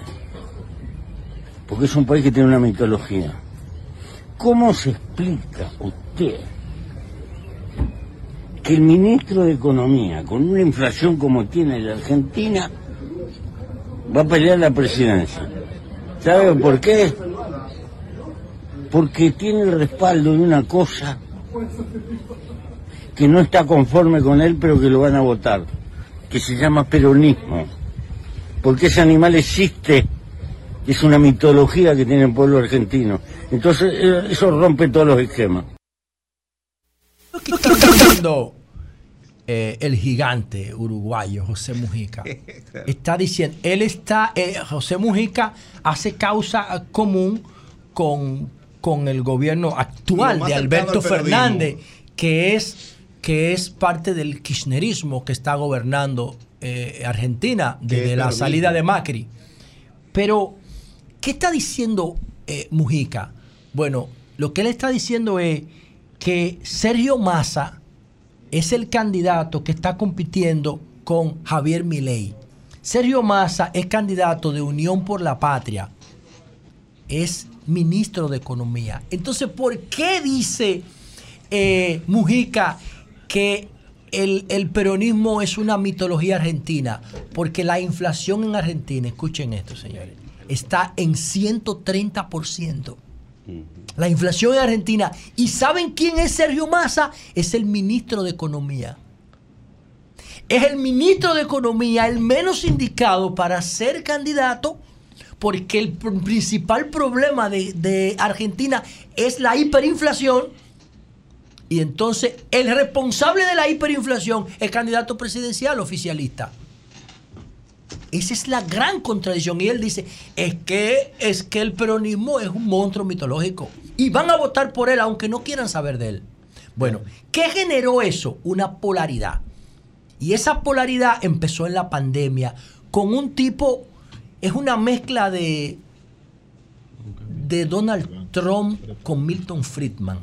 Es que él Javier representa un Milei. sector, porque está polarizada Argentina. hace Está mucho polarizada. tiempo, y él representa lo que presentaba el macrismo, que ya no tiene fuerza. Entonces, en la campaña, Javier Milei, que es una persona con una contradicción ideológica terrible, porque se considera en economía anarcocapitalista, en ideología es trumpista.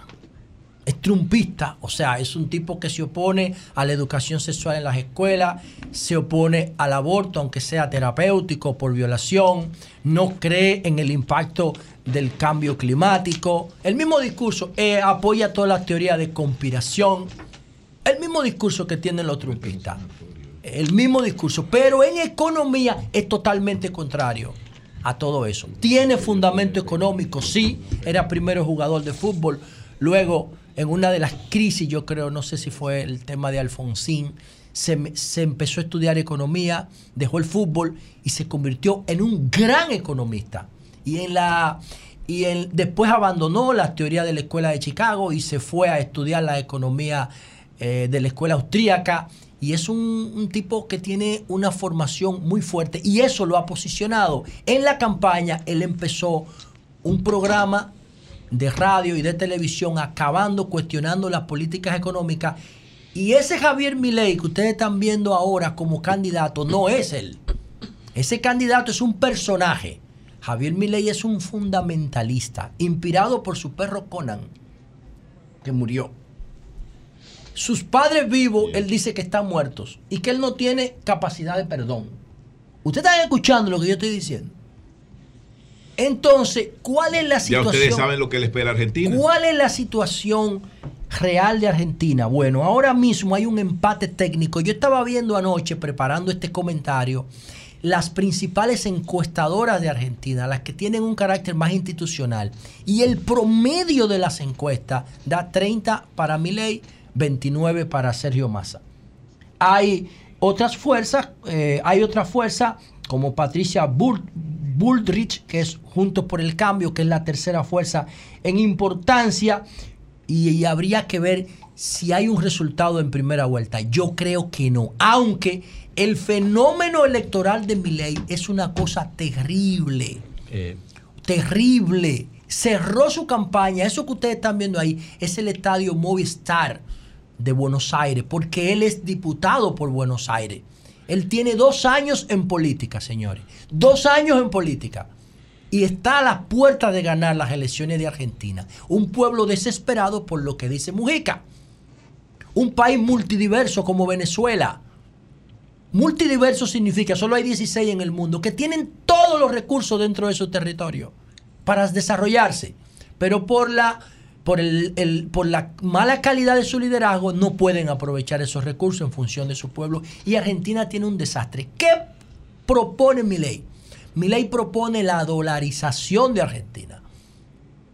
Mi ley propone la eliminación del Banco Central de Argentina. Mi ley propone sustituir la mayoría de los ministerios por un ministerio de capital humano, incluyendo el Ministerio de Educación. Qué desastre.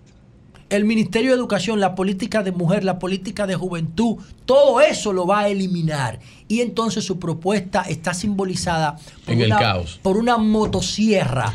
Porque con su motosierra, como, ¿cómo se llama la película de Texas? El tipo con las... ¿eh? Jason. Jason. Masacre, en de Texas. Texas. El Masacre tipo que andaba con una motosierra en el bosque. Sí. Él anda, la motosierra es el símbolo de su campaña. Porque él dice que va a arrasar con todo. Con todo, con todo, con todo. Y va a eliminar el 90% de la, del organigrama del Estado. Ya saben los argentinos. Cuando, oigan, cuando ustedes se ponen a estudiar, no solo escuchar a mi ley, cuando ustedes estudian porque tiene la propuesta configurada, la presentó ya al- al- al- al- a la sociedad, cuando ustedes la estudian, muchas de sus propuestas tienen sentido, están fundamentadas. La propuesta de dolarización de él es lógica y está bien estructurada. ¿Dónde yo veo el problema? La economía no solamente es racional, la economía y sobre todo la finanza es un producto de la religión. Es la religión la que crea el concepto de fe, que, de, que, de- que construye a su vez el concepto de finanza y de, de finanza y de fiducia. Así es. Hay una parte emocional, hay una parte de creencia. Eso es lo que dice Yuval Harari, que el ser humano es el único que cree, que cree historias que otro inventa y las convierte en patrones culturales y en instituciones. El Estado, por ejemplo, o el dinero, El papel moneda, por ejemplo. Entonces tú no puedes ser- ser solo racional en economía. No, si tú no integras la parte emocional, tienes problemas. Entonces, ¿qué pasa con mi ley? Mi ley no le hace ninguna concesión al socialismo. Ninguna. Entonces él solamente cree en la racionalidad. Por eso él se define como anarcocapitalista. Escuchen. Entonces, ¿qué pasa cuando tú no le haces concesión a lo que dice Mujica de un pueblo peronista con Evita Perón, que era la, que era la líder de quién? De los descamisados en Argentina. Entonces todo está subsidiado en Argentina y, Javi- y Javier Milei amenaza con quitar todos los subsidios. Ese pueblo a los dos meses se va a tirar a la calle. Porque la propuesta de él, aunque tan bien estructurada, tendrían un resultado en 10, 15 o 20 años. Entonces no habrá gobernabilidad en Argentina. No y termino con lo siguiente. Él no va a ganar. Si no gana ahora, porque le faltan, según las encuestas, tiene que, tiene que alcanzar el 45% Y llevarle 10. o llevarle 10 a Sergio Massa. Y es muy difícil que Él eso no va a ganar. Si no gana, el Bien. cumpleaños el domingo, el mismo día de las elecciones, cumple 54 años. Si no gana, entonces habrá unas elecciones, a una segunda vuelta dentro de un mes. Y va a ganar en- entonces en 30 días. Porque va, de que va a ganar, va a ganar. Porque el movimiento social de Miley está por encima del que generó Bukele en El Salvador. Está por encima del de Novoa en Ecuador. Está por encima inclusive el del de Lionel aquí en el 1900, en el 2004. Oigan lo que yo le estoy diciendo, es un acontecimiento cultural sin precedentes porque hay una polarización. Entonces, si gana, si gana, Argentina entrará a vivir uno de los experimentos de laboratorio político gubernamentales más importantes del siglo XXI en América Latina. Cambio y fuera. Bueno, Ramón Mercedes, buenos días, adelante. Buenos días a mis colegas del programa y a los oyentes en la República Dominicana y el mundo. La temperatura promedio para hoy por los 63 grados estará nublado, con lluvia todo el día y se sentirá un frío. Mañana sábado será similar. Bien, atención dominicanos en Brooklyn. 230 apartamentos en el edificio Tower 77 en el condado de Brooklyn serán parte de la lotería de vivienda en esta ciudad. En Brooklyn residen más de 100.000 dominicanos, algunos de ellos podrían beneficiarse de esta lotería. El edificio se encuentra en el área de Greenpoint, en el 85 de la calle Comercial, y cuenta con espacio al aire libre para realizar barbacoas, además de spa, sauna y piscina interior. Las rentas van desde los 848 dólares hasta los 4.173. Los interesados en aplicar deberán tener un ingreso anual mínimo de 32.023 dólares. La organización religiosa Iglesia Unidas brinda ayuda y asesoría. Llamar al 718-360-2906. Por otra parte, en el estado de Nueva York, donde se concentra la mayor cantidad de votantes dominicanos en todo el exterior, la Junta Central Electoral continuará este fin de semana los empadronamientos por diferentes ciudades, como lo ha venido haciendo de manera constante. Este sábado será en el Bronx, el Alto Manhattan, Freeport, Long Island, Albany y Brooklyn. El domingo 22, nuevamente en Brooklyn, Freeport, Long Island, Albany y en Yonkers según información suministrada por el encargado de operativos móviles de la Junta en la circunscripción 1 en Estados Unidos, el Pidio de la Rosa.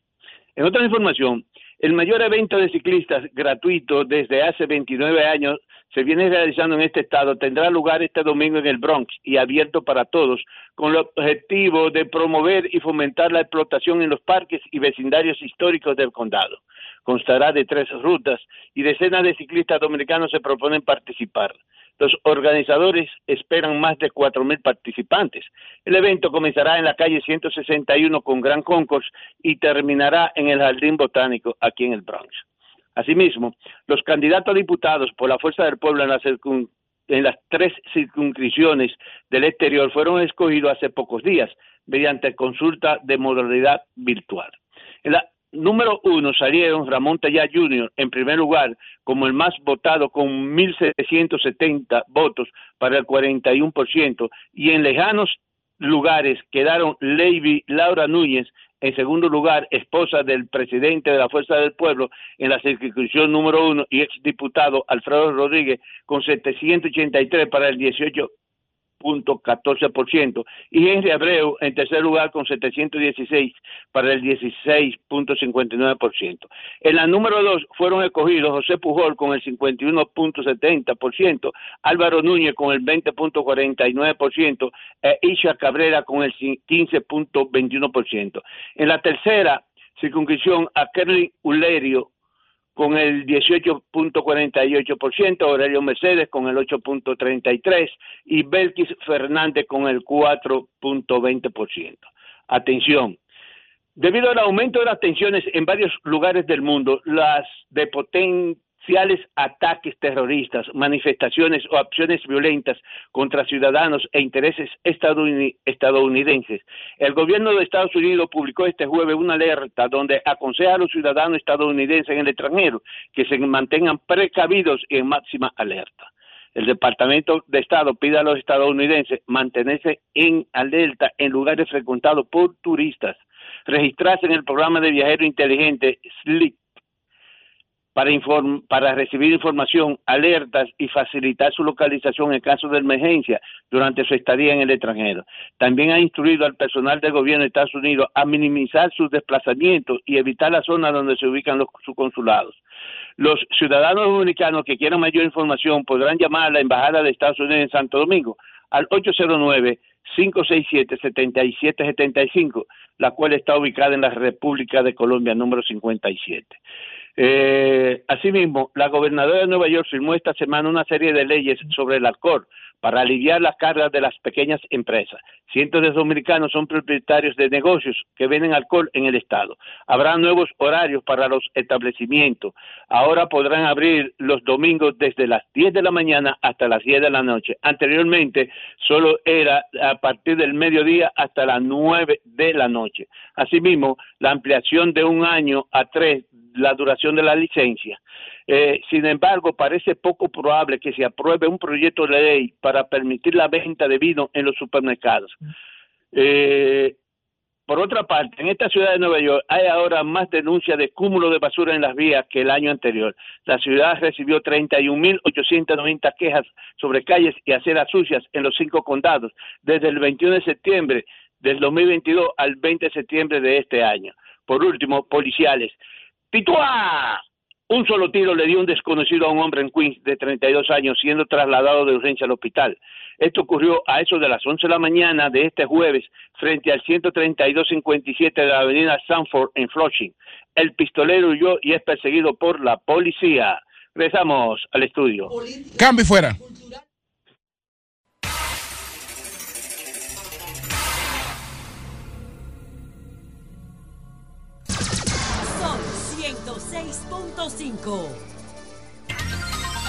18 minutos. Adelante, Jonathan. Muy buenos días, República Dominicana. Saludos para toda la gente de trabajo que nos honra con su sintonía. Saludos al equipo de producción y a todo el panel. Primero, a lo más importante para mí, eh, las cosas que he visto en los medios de comunicación en estos días, especialmente para la fecha de hoy. Escuchen esto, amigos y amigas de diferentes partes del planeta que están en sintonía con este gran programa de RCC Media. Aquí en el centro de Santo Domingo, Distrito Nacional, la capital de la República Dominicana, dos centros educativos, el Liceo Unión Panamericana y el Centro Excelencia Profesor Luis Encarnación, que están ahí en la circunscripción 2 del, del Distrito Nacional, han tenido que cambiar sus horarios de clase para evitar que a la salida de la clase los estudiantes de ambos liceos se encuentren, un grupo de estudiantes, y tengan enfrentamiento, porque hay bandas en esos, en esos eh, de jóvenes que tienen una disputa por un parque que está entre la San Martín y la Kennedy. Y cuando un grupo de un liceo, de un centro de estos, pasa cerca de ese parque, entonces los jóvenes que están en actividades irregulares lo identifican por la camiseta y le caen a golpe. Y le tienen una guerra declarada. A tal punto que algunos estudiantes tienen que quitarse la camiseta o cambiarse la camiseta para que no lo identifiquen como que son de ese centro educativo. Increíble. Se han tomado algunas medidas, pero estos son bandas juveniles en el centro de Santo Domingo, de la capital de República Dominicana. Y los liceos han tenido la decisión de cambiar el horario, de suspender por varios días a los jóvenes involucrados y también de poner a algunos de sus estudiantes a que estudien de la manera virtual para que no se encuentren con otros estudiantes. Una serie de medidas. Esto es una, un tema al que el periódico El Listín Diario le está dando seguimiento, incluso eso ocurre cerca del Listín Diario. Y algunos videos que han salido a la luz pública recientemente de jóvenes en la calle, e incluso interviniendo avenidas, son esos jóvenes, estudiantes, que toman las actividades educativas, algunos, para organizarse en acciones delictivas en horarios educativos. Me alegra que se hayan tomado estas decisiones, que se haya intervenido, pero esto es un caso sintomático de lo que ocurre en muchos centros educativos de República Dominicana y de la historia de la formación de pandillas en los centros educativos. Hmm. Muy grave. La policía tiene una Tú dirección dices, que eso nacional está en- eh, eh, antipandilla. tú dices que eso es en el entorno del listín. Sí, ahí en la, en la, eh, en, en la- el conflicto se da en un parque que está entre la San Martín y la Kennedy. Eso, el listín está ahí como a 200, 300 metros. Listín diario, a la izquierda, de- de- del este hacia el oeste. ¿Tú te refieres al, al Liceo Unión Panamericana? Unión Panamericana Que está y, ahí. y excelencia profesor Luis Encarnación. Que te voy a decir algo. La paseo de los periodistas. Mira, si que- ven pasar a un joven fuerte de, de la Unión Panamericana por el parque, los otros de la pandilla lo, lo- lo- le caen a palo. Que te voy a decir algo. En una época, claro, hace ya muchísimos años, ese Liceo Unión Panamericana, a pesar de ser del sistema público educativo, se consideraba, se consideraba en aquel momento en, en ser prácticamente un colegio privado, o sea, por, por la forma en cómo se manejaba ese Liceo Unión Panamericana, pero te estoy hablando de los años 90. Claro. Te estoy hablando de los siendo, 90. Es un gran centro educativo, Tú pero la sociedad dominicana está pasando por muchos cambios eh, y la sociedad tiene poco control. El Estado es muy débil. Pero además, eh, a mí me resulta extraño, por eso te pregunté el lugar.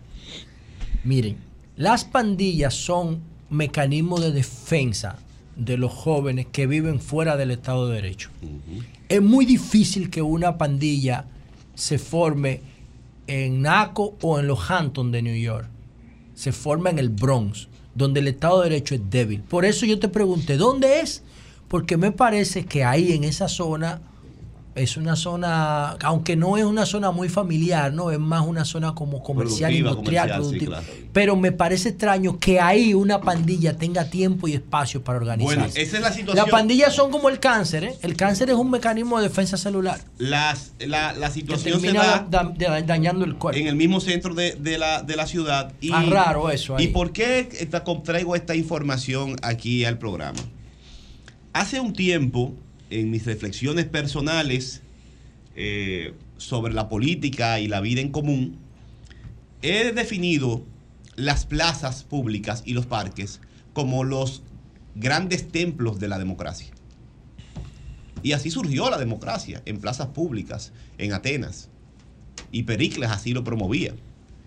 Y lo veo como los grandes templos de la democracia porque una plaza pública, un parque, es un lugar donde todos podemos participar sin hacerle daño a otros y todos somos dueños de la plaza pública. No hay un particular en el marco de un orden. Entonces, si hay un templo que debe ser sagrado para todo el mundo, no importa su religión, debe ser un espacio público. Pero para mí también hay otros templos de la democracia y de la vida en común. Son las escuelas. Para mí una escuela es un templo. Debe ser un templo siempre, sagrado. Porque ahí es que se cultiva la sociedad que somos y la que queremos ser. Y ahí es donde nosotros llevamos a los seres indefensos que queremos convertir en ciudadanos de bien para que se beban, para que se coman, para que integren a su piel y a su cerebro el acumulado del conocimiento y de lo mejor de miles de años de humanidad. Entonces, un centro educativo debe ser un templo sagrado. Y si hay fallos en la seguridad ciudadana, si hay fallos en el Estado, no deben darse en esa dimensión en un centro educativo. A tal punto que llegue a que se formen bandas y que un estudiante que va al templo, que es la escuela, tenga que quitarse la camiseta porque si lo identifican con el nombre de su templo, lo agreden y hasta lo pueden matar. Entonces hago un llamado a las autoridades para que tomen esto en cuenta y que no se repite porque es un mal símbolo. Eso es una muy mala señal, un mal indicador, un, un síntoma terrible de lo que eh, pasa en la sociedad dominicana, que ni en la escuela un estudiante está seguro. Así que eh, muy preocupado por esta situación y ojalá que no pase de ahí y que no se repita, porque eh, entiendo que si algo debe identificar una sociedad que tiene más o menos un nivel de vida organizada es que la escuela se respeta y ahí no se puede descuidar la policía, ni mucho menos las autoridades de, de educación. En otro orden, eh, voy a compartir brevemente, antes de pasar a lo político, le te decía eh, eh, la luz, el caso de Slavoj Zizek, que es un- uno de los eh, filósofos más conocidos y más mediáticos en No estos gusta tiempos, pero- eh, por sus posiciones disruptivas muchas veces. Y entonces, a él lo han invitado a un discurso en la inauguración de la Feria del Libro de Frankfurt, en Alemania. ¿Qué dice él? Que iba hasta el canciller de Alemania para, para la... Entonces, él comienza, él comienza su participación identificando eh, en la participación de Hamas, calificándola de grave, de un abuso de Hamas, la el ataque de Hamas, los daños que le provocó Israel, condenando todo lo que hizo Hamas. Y lo estaban aplaudiendo en el público, todo el mundo. Y entonces, él, después que lo aplauden, dice él, no me aplaudan ahora, esperen a lo que voy a decir. Tal vez después nadie aplauda. Y entonces comenzó a explicar las atrocidades y la falta de derechos de Israel para destruir a la sociedad civil, a los indefensos, a los niños en, en Gaza por en reacción a lo que hizo Hamas. Y ahí cae eh, en el tema de la cultura de la cancelación. Y dice él, quiero que quede claro, condeno los atentados de Hamas sin atenuantes y le doy el derecho a Israel a defenderse. Pero tengo la sensación de que si uno habla del trasfondo de este conflicto, queda de inmediato bajo sospecha de defender a Hamas. ¿Qué tipo de sociedad es una sociedad en la que hay ese tipo de prohibiciones y se va más lejos? Y dice, bueno, se dice que lo, solamente los israelíes pueden identificar quién es antisemita. Bueno, está bien, tienen el derecho las víctimas de identificar quién es su victimario. Ahora, los palestinos no tienen ese mismo derecho. y todo el que defienda a los palestinos es antisemita. Porque esa es la etiqueta que se le está poniendo. Y además los palestinos también son semitas, son hijos de Sem. Eh, sí, pero el, el semitismo tú sabes que es otra. es Lo han capitalizado una los cuestión más judíos. amplia, exactamente. Sí. Esto suena mal y él habla, esto en en un momento en este programa vamos a, a- a llegar a ese punto. Y esto es un señalamiento a la cultura de la cancelación. Que te dice a ti que cuando tú tienes posiciones, a ti te pueden destruir mediáticamente porque tus posiciones no son cómodas al sistema y con las que no estoy de acuerdo. Así que muy interesante la posición de Slavoj Zizek en este momento en el que la defensa de la población palestina bombardeada hasta en sus hospitales cuando están eh, recluidos eh, se convierte en una condición de señalamiento por Israel y sus aliados. Por último, Julio, me sorprendió muy temprano en la mañana, eh, cuando me preparaba para acá, que Peñaguaba continuaba con sus posicionamientos sobre alianza. Yo creía que a esta etapa ya eso no iba a seguir, porque lo que dijo para mí es grave. Escuchen esto. Dice José Francisco Peñaguaba en su Twitter, de manera responsable, dice Peñaguaba, denuncio plan para romper alianza parte de la cúpula del PLD en contubernio con el oficialismo. Todos sabemos por qué. Candidatos deben unirse para evitar planes que solo busca vender elecciones al gobierno ante alianzas. Tiene razones que no son políticas. Y vuelve y pone otro tuit. La historia se repite una ve- unas veces como drama, otras como comedia. Caínes, en acuerdo con el gobierno, matarán a Abel. No sé cuál es el fondo de lo que está diciendo, pero según José Francisco Peñaguaba, eh, a esta hora del día, a las eh, nueve y Él tiene, él tiene el síndrome de Vinicito. de la mañana. El síndrome de Eh, Vinicito, de la teoría de la conspiración. La alianza Rescate RD Eso es lo que tiene. está naufragando. El abrazo de los borrachos. Ah. Cambio fuera. Ay, pe- Son 106.5. Son las 9.36 minutos. Vamos con allí. Y después, don Virgilio me adelantó que hizo un estudio sobre las encuestas en la fuerza del pueblo. Me adelantó que. Y a él lo han contratado para allá sentir de la fuerza pública, que vaya a del PRM, que vaya con las 78 impugnaciones No, no. del PRM, con Raymond a la cabeza Él y por, que haga lo, su impugnación. él por lo que pasó con un amigo. El PRM jamás va a inventar Él él encuesta. por lo- Jamás, nunca en él- su vida. él por lo que pasó con un amigo hizo un levantamiento. De ¿Cuál fue el amigo de él? ¿Qué fue lo que le pasó? es lo que- con lo que pasó con Grimer, él le hizo un levantamiento. ahí. qué fue lo que pasó Vamos a ver con- si él lo revela más con adelante. Eh, ahorita te lo voy a explicar. Adelante. Gracias, don Julio Martínez Pozo. Muy buenos días a todo el país.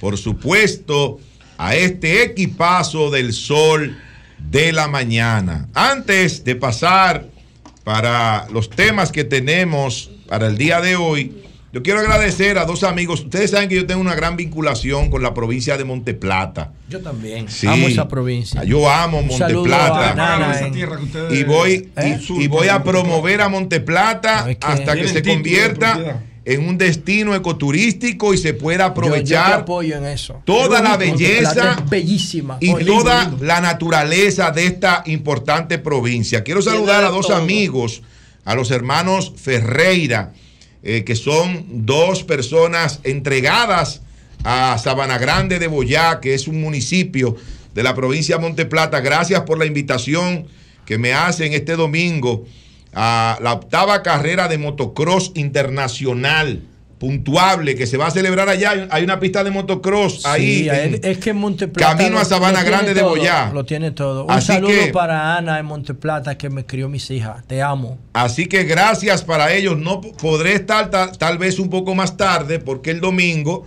es la asamblea del Partido de la Liberación Dominicana de la cual vamos a hablar. Miren, señores. Crazy Design.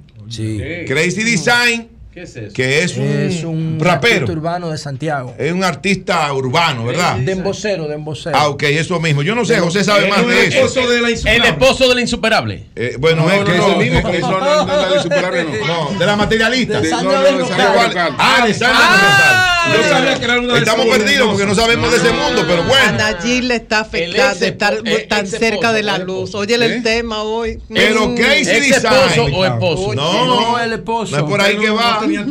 Crazy Design, señores, fue asaltado a punta de pistola. Sí, se hizo viral el video. En Santiago, cuando él compartía con unos amigos en Pueblo Nuevo, dice él que los delincuentes hicieron siete disparos. Y él se quedó tranquilito. Él estaba sentado, en el video se ve, cuando él está sentado en una silla y se queda una- en una tranquilito. acera- bueno, le- lo explico más o menos. Sí. Él está sentado en una acera en Santiago, hay una tajó enfrente, Enfrente, que negra. Gente de él andaba con él. Sí. Y vinieron dos motocicletas con cuatro tigres, pero muy chuki. Encañonaron a, a Crazy Design y le dieron golpe con la cacha, la tajó para que abriera el vidrio. Exactamente. Entonces no abrieron y le entraron a tiros. Le quitaron los celulares, le Todo, quitaron la cadena, todo, le llevaron todo. cuartos, Pero él dice que él le da gracias a Dios de estar vivo eh, luego de esos disparos que hicieron estos delincuentes. Pero aquí en Lucerna, en la provincia de Santo Domingo, en el municipio Santo Domingo Este, atracaron varias mujeres esta semana. También unos individuos, unos delincuentes, en una motocicleta. Pero mataron un militar. Mataron un militar antes de ayer. Él iba en su motocicleta, parece que iba hacia su casa. Estaba atravesando un lugar por donde hay unos solares. Eso es en Santo Domingo Este. No me precisaron muy bien si era en San Isidro, en esa zona por ahí, porque él es, él era, perdón, miembro de la Fuerza Aérea de la República Dominicana. Y cuando él parece que se detuvo en uno de estos solares a, a orinar, en un momento llegaron unos delincuentes y la emprendieron a tiros en contra de él. Él llegó a, disparar. Él hizo un disparo, pero ellos le impactaron eh, tres veces a este, a este militar. Parece que cuando él disparó, tal vez ellos entraron en pánico porque pensaron que alguien podía llegar y no le quitaron la motocicleta, que era lo que se entendía, ¿verdad? Que ellos iban a ir a, quitarle a este, a este militar, eh, que bueno, es lamentable, señores, que esta, esta delincuencia nos esté arropando de la manera que está ocurriendo en nuestro país. Yo estoy aquí tratando de buscar, porque el nombre de ese militar, él se llamaba Luis Ramón Moreno Ventura. Luis Ramón Moreno Ventura, de la Fuerza Aérea de la República Dominicana. Fíjense cómo está la delincuencia en este país. Pero no solo eso, yo quiero compartir con ustedes brevemente lo que dice Global Index Internacional de la seguridad en Santo Domingo, sobre todo en la ciudad de Santo Domingo, República Dominicana. Esto no lo digo yo, esto lo dice ahora Global Index Internacional. Dice aquí, Santo Domingo, la capital de la República Dominicana, enfrenta un desafío importante en cuanto a la seguridad pública, con una tasa de criminalidad que la ubica en el puesto 33 en el ranking global. La ciudad se enfrenta a un nivel de criminalidad calificado como muy alto. En los últimos tres años, ¿se escucha? ¿Se escucha bien esto? En los últimos tres años, la delincuencia ha experimentado un aumento del 75.77%, lo que plantea graves preocupaciones. Sigo diciendo y con esto termino.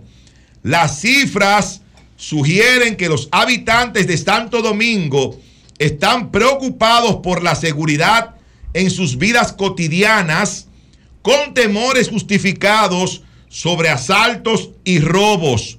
Además, existe una moderada preocupación por ser, por ser insultados, lo que resalta la, la importancia de mejorar las relaciones interpersonales y de convivencia en la ciudad. Eso dice Global Index Internacional de la situación de la seguridad ciudadana en República Dominicana. Coloca a la ciudad de Santo Domingo en el puesto 33 en el ranking global de las ciudades más peligrosas. Ustedes están entendiendo y que esa inseguridad ha aumentado en nuestro país en los últimos tres años. Después dicen, Eso, eso- ahí, ahí es injusto eso. después, no, no, no es injusto. No, hombre, eso no, no eso es- son estadísticas. No. Son, No, no, esta- no, no, son yo no- no, no, yo no estoy estadísticas. hablando de eso, Nayib. Lo que pasa es que no hay ningún elemento que te diga a ti que aumentó de los últimos tres años después de la pandemia porque aquí Pero no ha habido reforma de seguridad de Trujillo. Pero claro que ha, Entonces, no, no, aumentado. Ahora que ellos por le dio la gana de medir en los últimos tres No, años. no, no, no. Ellos, eso es injusto. Eso ellos miden. No, re- no el solo, mira. lo ahí están todas las ciudades, las más peligrosas. Bueno, mira, yo, tú sabes que y la ese República tema- tema Dominicana juego. está en el lugar Pero tú no 33. puedes, eh, o sea, ellos no pueden politiquear. Global, no, no, ellos no están politizando nada. Sí, sí, sí. No, no, ellos están diciendo la realidad que está viviendo el pueblo dominicano. Pero no Porque basta salir no, a las calles. bien. Y antes, no pueden decir antes de leerte lo de Index Internacional, por eso cité tres casos de cientos de casos de robos, de atracos, de muertes que ocurren en la República Dominicana a cada momento. todo eso es cierto, no, no, que, no no querramos manipular la realidad. eso no es- no, nadie está politizando eso. No, no, ellos, no tú. No, ellos. no, no, ni ellos tampoco. ¿Por qué no dicen, Porque son ¿Y por qué estadísticas. no dicen que el problema de seguridad aquí? ¿Y por qué no dicen que el problema de seguridad aquí desde Trujillo es la misma mierda? No, no, hombre, por, ¿Por qué Dios. nada más cogen los últimos No, ellos están analizando, ellos están analizando Bueno, pues, este tiempo. Como, Ah, lo, pues, como lo hicieron con México, ahí está lo de México. Como lo hicieron con Uruguay, con otros países de América Latina. Ah, pero como eso afecta a la actual administración gubernamental, a las estadísticas de Chu, a las estadísticas del director de la policía, eh, eh, Alberto Ten, La misma policía. como afectan a esas estadísticas, hay que criticar ese informe. Hay que decir que está politizado. ¿Quién lo criticó? Que está viciado. Tú estás diciendo que está No, yo politizado. te estoy diciendo que la Y no es verdad. No, es que yo no veo diferencia entre la policía de Letén y la policía de Guzmán Fermín y la policía del otro. ¿Cómo se llama? no, no que importa. estaba ahí antes. No, él- ellos, ellos no, dicen eso. Ah, ellos están diciendo que ha aumentado, ha aumentado ¿cuál es la criminalidad. La policía de Ney. La tasa de criminalidad No, no, no, ha aumentado. La palabra es efectividad. No hay, dif- no hay tal vez no hay diferencia. policía, pero lamentablemente en los últimos tres años, de acuerdo al levantamiento que ellos tienen, se ha incrementado la delincuencia en la República Dominicana. Joan, por favor, yo tengo un video que quiero que me lo pongas con audio para hacer un breve comentario y decir algo para terminar nuestro comentario en el día de hoy. Adelante, Joan, por favor. Y luego una exhortación. ¿Quiénes de ustedes le agradecen algo al gobierno pasado? No se oye, díganlo. ¿Quiénes le agradecen? Entonces yo ando hoy, yo estoy aquí hoy como cobrador. Yo ando cobrando esos favores que ustedes dicen que le deben al gobierno del PLD. Y quiero sentirme pagado con el compromiso de ustedes. Yo quiero pedirle que me paguen votando en febrero por los alcaldes y votando en mayo por Abel Martínez.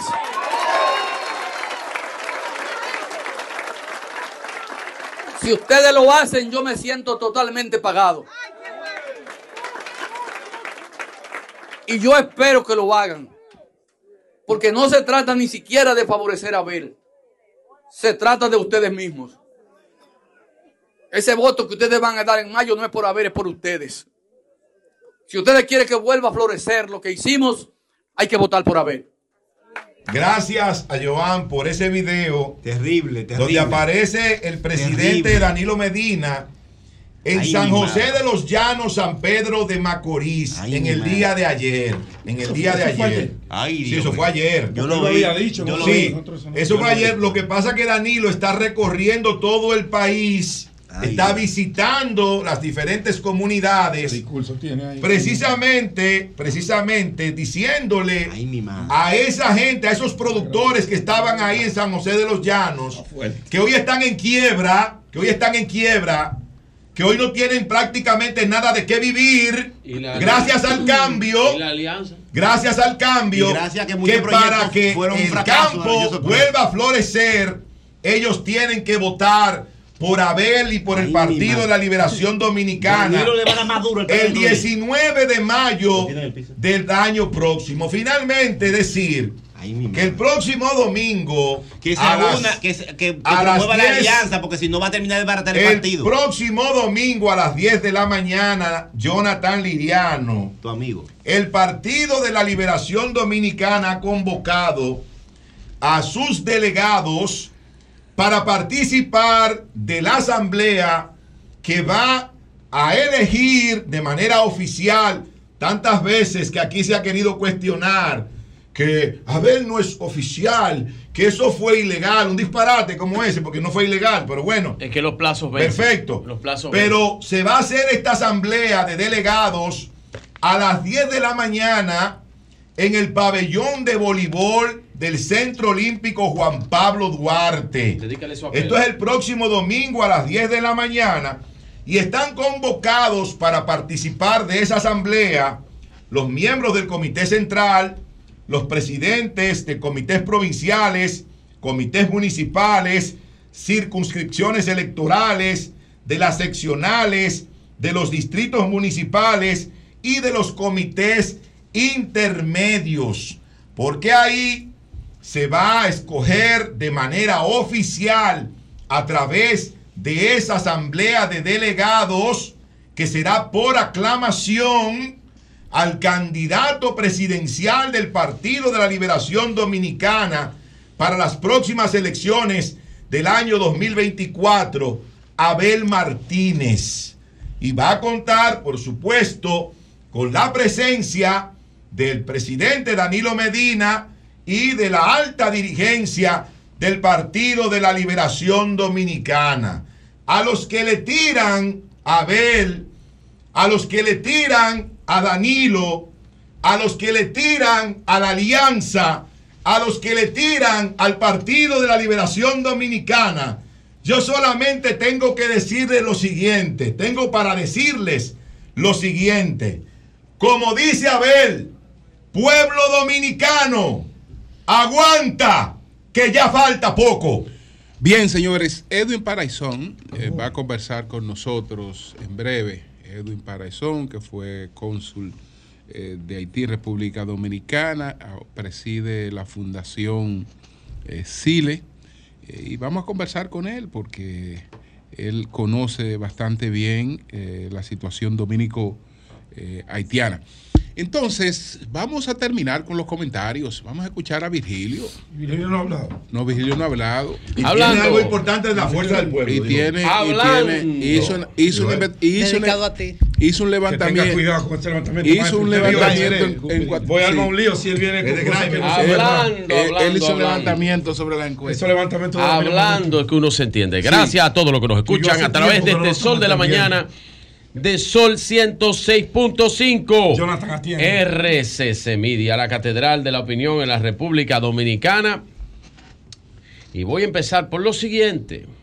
Aunque algunos dicen, voy a, voy a empezar por el principio, por ahí que se comienza, porque no hay otras cosas. El plazo de la Junta Central Electoral. Ustedes saben que la Junta Central Electoral tiene plazos fatales, los cuales eh, tiene que establecer. El PRM tiene hasta este viernes 20 de octubre para notificar todos los candidatos eh, a la Junta Central Electoral, los candidatos que fueron elegidos. O sea, eso, eso fue, eso es hasta hoy, today, tiene el PRM para notificar todos los candidatos que fueron elegidos en sus primarias. El calendario contempla también más tardar 15 días después eh, del proceso para ellos tomar una decisión sobre eso y ya eh, ratificarlo por parte de el, el tribu- eh, no es un tribunal, el, el organismo administrativo de elecciones, que es la Junta. Y entonces, una vez dicho esto, los plazos fatales también incluyen, pues, el 29. El 29, sí. El 29 de octubre. Los partidos van a contar con el plazo fatal para definir las candidaturas. Ay, qué problema. Entonces, le queda este plazo fatal de unos nueve días para que los amigos aliancistas determinen, resuelvan todos sus problemas, hagan su abrazo del borracho y se abracen no porque se quieren, sino porque se están cayendo y logren trabajar esta supuesta, este anuncio, todavía anuncio de alianza.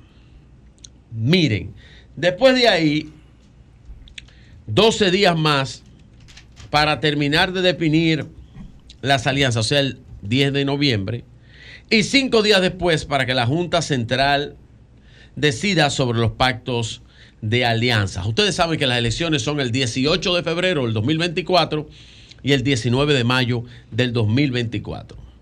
Otra vez existe un tranque. Otra vez existe un tranque en el abrazo del borracho. El abrazo del borracho tiene un tranque. La alianza Rescate RD, la alianza, eh, la alianza del borracho, el abrazo del borracho. Por algo que yo he dicho un millón de veces. Escuchen bien a los que no entienden estadísticas. El Distrito Nacional, estoy hablando de peso electoral, cantidad de gente y voto. El Distrito Nacional, Santo Domingo Este y Santiago tiene un peso electoral nacional de casi un 40% del electorado. Esos tres municipios, esos tres, tienen el 40% del electorado nacional. Santo Domingo Este, que tiene 1.300.000, más o menos. El Distrito Nacional, con un millón. Y Santiago, con un millón y algo. En ese, no es en el mismo orden, porque el orden es Santo Domingo Este, Santiago, Distrito Nacional. Para que ustedes sepan. ¿Qué pasa con eso? Adivinen qué. El problema es que el Partido de la, de la Liberación Dominicana está goloso. ¿Cómo así? ¿Cómo goloso. Que quiere mucho. ¿Cómo así? Lo quiere todo. Lo quiere todo. ¿Cómo así? Por En ejemplo, febrero. Por ejemplo, ¿qué quiere? Bueno, bueno, Va- vamos a pero ver, simple. Ejemplo, ¿qué quiere? Quiere Le- le la alcaldía del Distrito Nacional. No, no, no, por eso ya se acordó. Ah, pues, un momentito, pero escúcheme, pero escúcheme. Quiere la alcaldía de Santo Domingo Este. Será alcalde Luis Alberto. Quiere la alcaldía de Santiago. Será alcalde Víctor, Fa- Víctor Fadul. Y entonces para la fuerza del pueblo y el PRD qué? Para- oh, Santo Domingo Norte. No, pero digo yo. Santo Domingo Oeste. Ajá. Ahí está Son. ¿Tú sabes, vino aquí. ¿Tú sabes cuál es el peso electoral de eso en votos? Ajá. Es que es el peso Pero es que no es electoral. eso. Pero que eso es lo que determina una elección. La elección no la determina el que a ti te dé la gana de Bueno. darme el municipio de Junumucú. Y le van a dar Santo O de, Domingo Norte o porque de- ellos tienen o la de rancho o de rancho abajo. No le van a dar, le van a reconocer. Bueno, O de rancho abajo. entiendes, Pedro. No te hagas el ñoño ahora de dejarte arrastrar de. Eh, de- de- no, de él no se deja arrastrar Que nos quiere mí. poner a pelear a nosotros. No, imposible. no, jamás. Nunca van a pelear. Yo estoy diciendo Yo estoy escuchando algo. Yo quiero que tú me discutas con estadísticas. Si lo que yo estoy diciendo es incorrecto sobre que es el 40% y de que el PLD está goloso. Es que las negociaciones no se basan en no eso. en golosidad no se basan en, en eso, las negociaciones. Eso no. es lo que yo digo. No, ni en el peso tampoco. Es que no, se basan en el peso electoral. son realidades. Son realidades de peso realidades electoral. Se basan si en que alcalde oh, está fuera. Esa, no, oh, no simplemente yo los quiero ver. Te doy el ven, ven, ahora si le voy a hacer un ejemplo. Te voy a hacer un ejemplo. Te voy a hacer un ejemplo. Te voy a hacer un ejemplo. Te voy a hacer un ejemplo.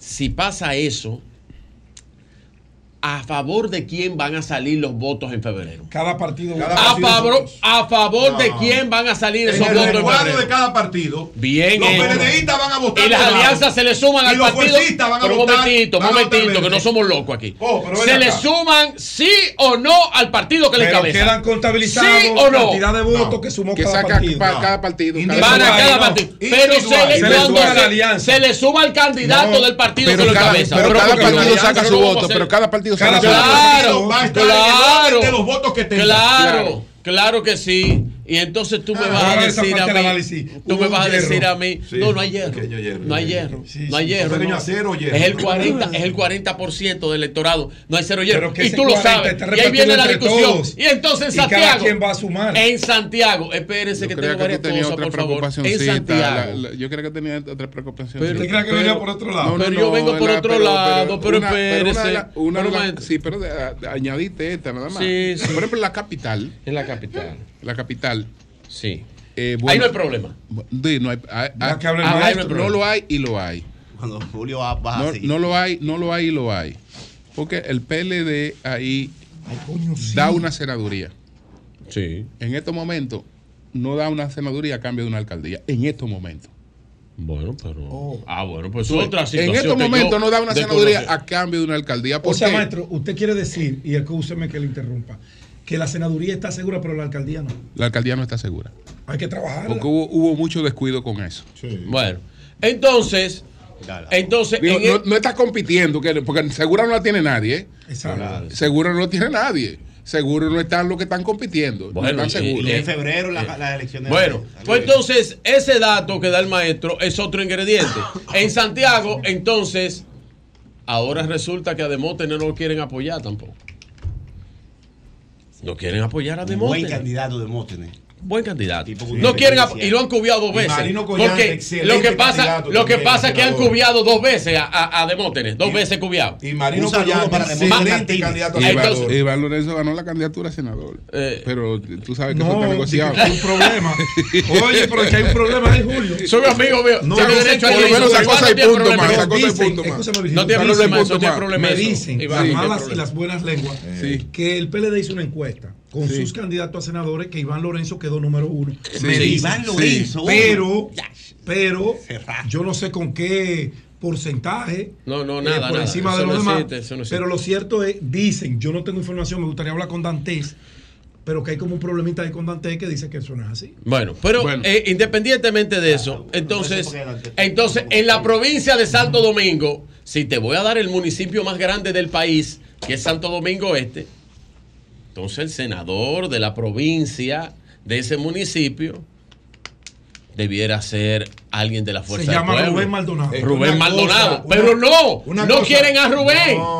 Quieren entonces también, oye, ¿por qué la, pero escúchame, la golosidad? Está, diciendo algo quieren, quieren a Cristina Lizardo. Ah, buena amiga. Estamos cambiando muy buena, alcaldías por alcaldías. Tú me das la de Santo Domingo Oeste, yo te doy ah, pues. Santo Domingo Norte, Santo Domingo Oeste. Ah, no, pero es que no valen igual. Ah, no, son alcaldías. Te cambio, te cambio tu jipeta, tu jipeta nueva por un cepillo. No, pero que yo no tengo jipeta nueva. Ah, pero te la voy a cambiar. Tu jipeta. Adelante, Virgil. Te la voy a cambiar Ay, por adelante, un Nissan. Adelante, para que Centra, que está allá abajo, nuevo. del 84. Nuevo. Sí. Del 84. A ver si valen igual. Digo yo. No, es comparable. No es comparable. Ah, eso es lo que yo quiero preguntar. Eso es lo que yo quiero decir. En el, en la, en Pero bien, sí. Miren, yo estuve también viendo el caso del buen amigo Graimer Méndez. Ay, wow, qué duro. ¿Qué pasó? Te encomendó, te encomendó yo, un estudio, Graibel. Él te llevó tu situación. No, dijo que, te, que, le, no. que estudiara. No, no, no. no yo estuve viendo. No, no, no, no. Que tengo lazos de amistad con Graibel, pero no por eso. A mí lo vieron por la circunscripción eh, número eh, uno. En temas de estadística, en temas de estadísticas, como me dedico a esto, no, no hago mis estudios. Yo estuve viendo, tiempo al golf, y yo estuve viendo eh, la encuesta, supuesta encuesta, Pedro, esto es grave, oye. que entonces con Graimer Méndez lo ponen en el, en el último de los últimos de los últimos lugares. Cero- cero- 0,8. Entonces, entonces cuando yo reviso eso, digo, ven acá, pero. ¿Y cuántas muestras fue que se hicieron? Y empiezo a preguntar. Que usted me dijo que no pudiera, que no, que no debió haber sido nunca 400 muestras. Pues fue 400 muestras que se hizo, supuestamente. Si es 400 muestras, es más del margen del 5% de error. Y un margen de 5% de error, yo lo dije aquí, el que saca 5 Y el que y el que saca 10 es lo mismo. El que saca 5 y el que saca 10 te empate.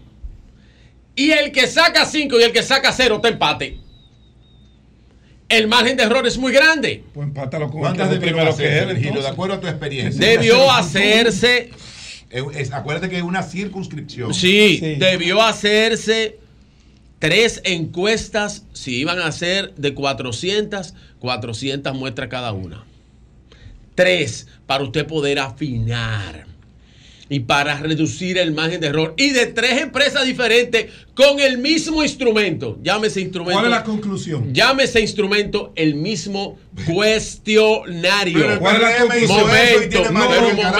pero entonces vámonos a la Un momento, número 2. un momento, vámonos pero entonces, como tú estás interesado. El Pero estoy informe- hablando de un compañero. ¿Qué pasó con Eh, Raymond? El Estoy- informe estoy- lacrado estoy que él entregó, él, él entregó un informe lacrado del levantamiento No, que hizo pero- y, y Oye, la Raymond. conclusión fue que lo engañaron. Mira, eh, al final, al final, al final. Pero tú explícame qué pasó con Raymond. A Grimer. Eh, esa a fue- esa- oye, esa fue la a conclusión a la Pero espera, al final a Grimer lo tumbaron.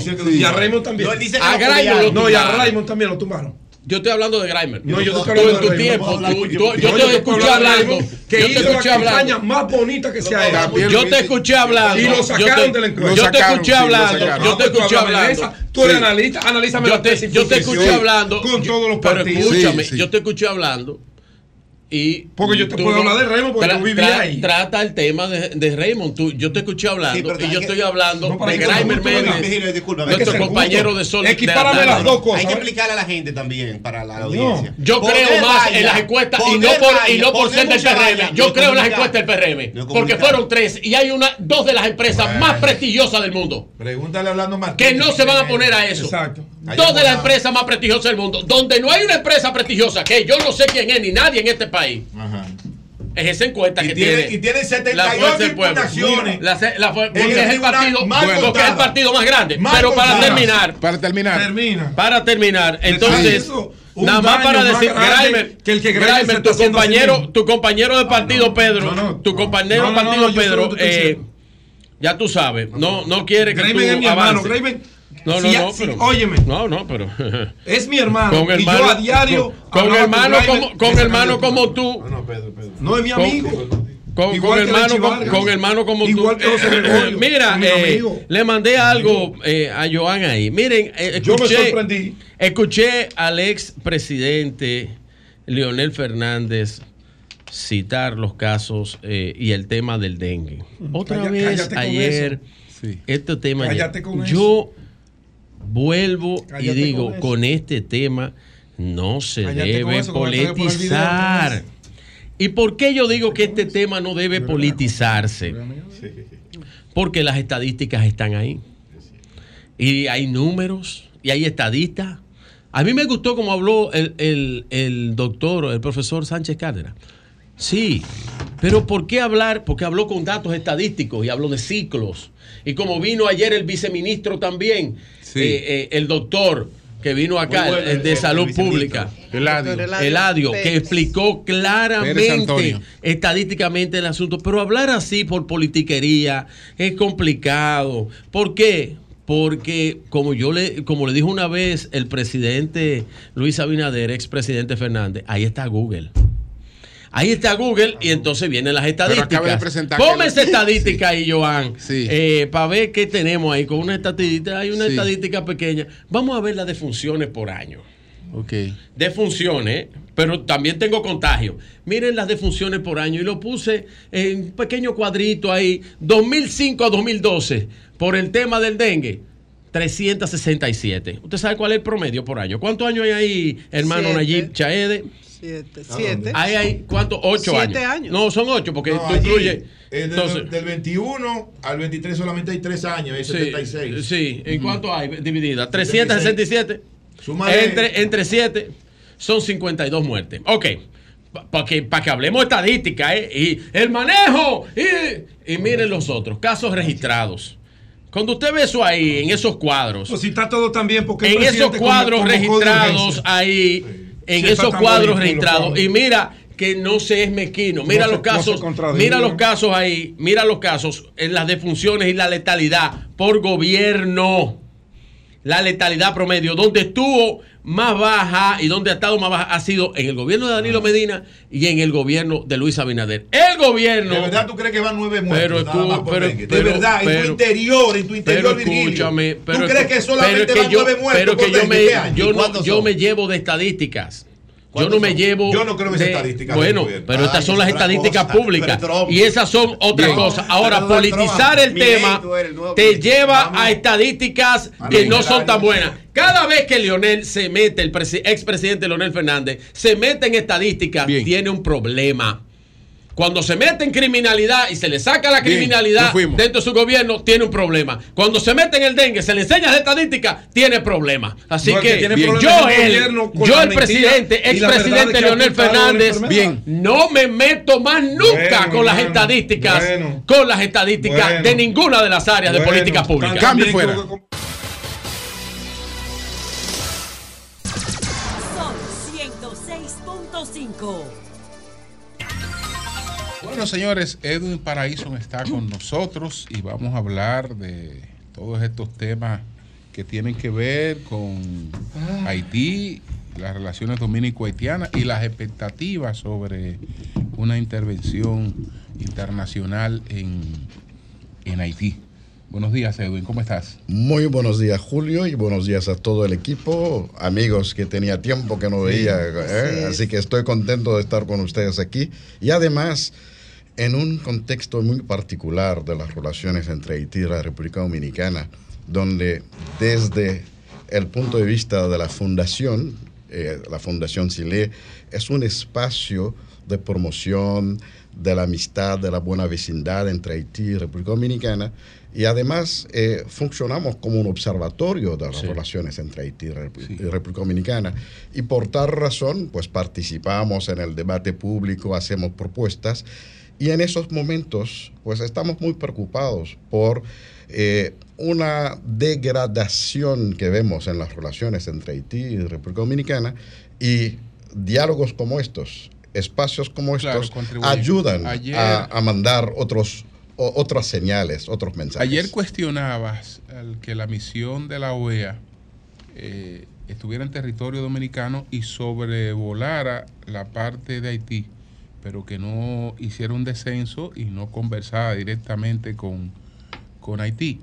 Sin embargo, el canciller, ayer en el almuerzo de la Cámara Americana de Comercio, informó que la OEA ha estado esperando la autorización eh, de las autoridades haitianas, así como las autoridades dominicanas, después de haber aceptado la mediación, permitieron que la OEA viniera y escuchara la parte dominicana, la OEA ha estado, estuvo esperando una autorización por parte de Haití que no le ha llegado.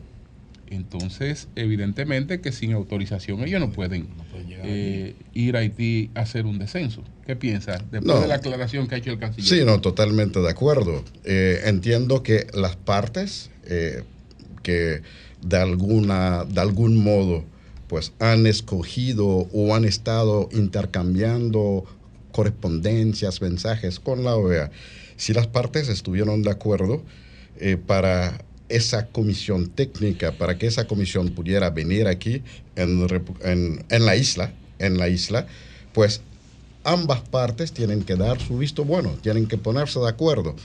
Y si una de las partes todavía no está lista o no está de acuerdo, habrá que esperar, habrá que esperar eh, ah, que las partes están totalmente listas para darse esa misión. Eso es lo que, es lo que entendemos. es lo que Perdón, o sea entendemos. que sin la autorización de la parte de Haití, para que esa misión de la OEA estuviese allá, ¿usted entiende que no debimos recibir a esa misión acá en República No, Dominicana? no es así, no es así. ¿Y cómo Eh, es, la? República Dominicana había invitado a la OEA a venir a constatar eh, por, por sí mismo la situación. Había una invitación pendiente. Después de esa invitación, el tema fue discutido en el Consejo Permanente.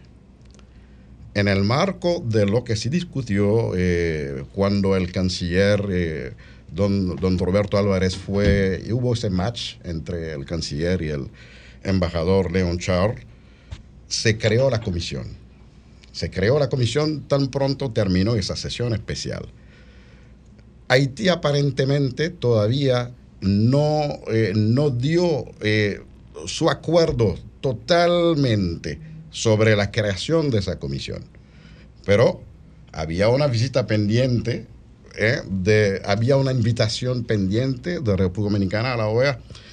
Lo, lo que creó la confusión es que la OEA no explicó si viene a contestar, a responder a esta visita pendiente, a esa invitación pendiente que la República Dominicana le había hecho, o si viene en el marco de la comisión. Entonces, si viene en el marco de la comisión, lo, lo más adecuado es que las tres partes tienen que estar juntos, OEA, Haití y República Dominicana, si viene en el marco de la comisión. Entonces, esa discusión Perdón, que estamos haciendo Perdone que le interrumpa, pero en el marco de la comisión no puede ser que esa visita de dos funcionarios de la OEA vinieran acá a República Dominicana, recogen información y van a Haití con la autorización correspondiente y recogen información. Porque ellos lo explicaron muy bien, esta visita es para levantar eh, información, datos. Sí, todo Yo no eso... estoy entendiendo Sí, ambos, sí, sí. ambos- ambos países eh, se entienden dueños de un derecho y a un uso de eh, las aguas del río y que cada uno desde su lado puede tener una favorabilidad. Entonces, como dos estados están reclamando lo mismo, la OEA tiene que verlo los dos. Y era difícil reunirlos. Sí. Exacto. No. Ah, sí, la OEA está jugando el papel de mediadora. Entonces, eh, debe de propiciar que las partes estén juntas. Ahora, debe puede- propiciar puede- Edwin, puede- el Puede rensamiento que haya ocurrido diálogo. lo siguiente. Puede que haya ocurrido lo siguiente. El gobierno haitiano invitó a la OEA. Ahora, el gobierno haitiano, evidentemente, que no tenía condiciones para eh, recibir a la OEA porque él no tiene control del territorio, hay amplia oposición eh, a eso en, en Haití y evidentemente que después eh, dejó plantada la OEA porque la, la misión no había llegado a la República Dominicana antes porque Haití no había acogido eh, aún la mediación. La OEA se mueve después que Haití acoge la mediación, pero evidentemente que no hubo forma de garantizarle a esta comisión que fuera Haití. De acuerdo a lo que sé hasta ahora, o que lo que sabemos en la fundación, Haití todavía no ha dado su acuerdo total para esa mediación de la OEA. Eso, es, eso es el punto donde crea la confusión. Por eso te decía que hay una invitación pendiente de la República Dominicana. La OEA puede, puede venir en el marco de esa invitación. Pero si es la comisión técnica que se creó después del Consejo Permanente, ya cambia, cambia el propósito de la visita. Y lo más adecuado hubiese sido que las partes estén Eh, juntos. pues, yéndonos a otro punto entonces, Edwin. El apresamiento del el señor eh, Joseph eh, Félix Bodio, que se supone que es el autor intelectual del magnicidio, junto con otros tres apresamientos que ya se han producido en, en Miami. Esto indica que se está camino a un esclarecimiento. Eh, ¿Cómo tú ves ese proceso? ¿Y, Es un- qui- y es un- quién es este caballero que Sí. apresaron? Fu, es, el, es, el, es el cerebro del magnicidio, de acuerdo a toda la información que hay respecto a, a su participación. Y es un hombre que se está buscando desde eh, al otro día de la- del magnicidio. Pero ¿quién es él en Haití que representa? Es un, es, un, es un funcionario que ha hecho hasta cierto punto carrera en administración pública. Y, y fue jefe de gabinete de- del ministro de Justicia. Eh, es una persona eh, ah, muy dota- dotado, eh, con mucho conocimiento en el campo de la seguridad. Y no se entiende de qué manera pudo estar en Haití durante todo ese tiempo y que mm, Desaper- no lo habían visto. No lo habían visto. No lo habían visto. Julio, Algunas personas entienden que su arresto es fruto de un arreglo. Que quizás ya por alguna situación eh, decidió entregarse, decidió eh, ah, ah, dar ese paso y porque fue eh, arrestado en un, en un supermercado en Petionville, no había información de algún tipo de seguimiento. Bueno, tampoco esas informaciones van a ser públicas, Claro. pero en, en, ah, en los circuitos informales nunca se sabía que se estaba dando un seguimiento constante a esa persona que se entiende que podría hasta beneficiar de algún tipo de cobertura de un nivel del Estado. ¿Qué solución usted Y, y visualiza? no lo relaciona, escúchame, no lo relaciona con lo ocurrido en la Florida, con los apresamientos de la Florida. Esto no tendría que ver con alguna coordinación, trabajo coordinado entre lo que está ocurriendo en Estados Unidos y, y Haití. Sí, bueno, hay dos figuras haitianas.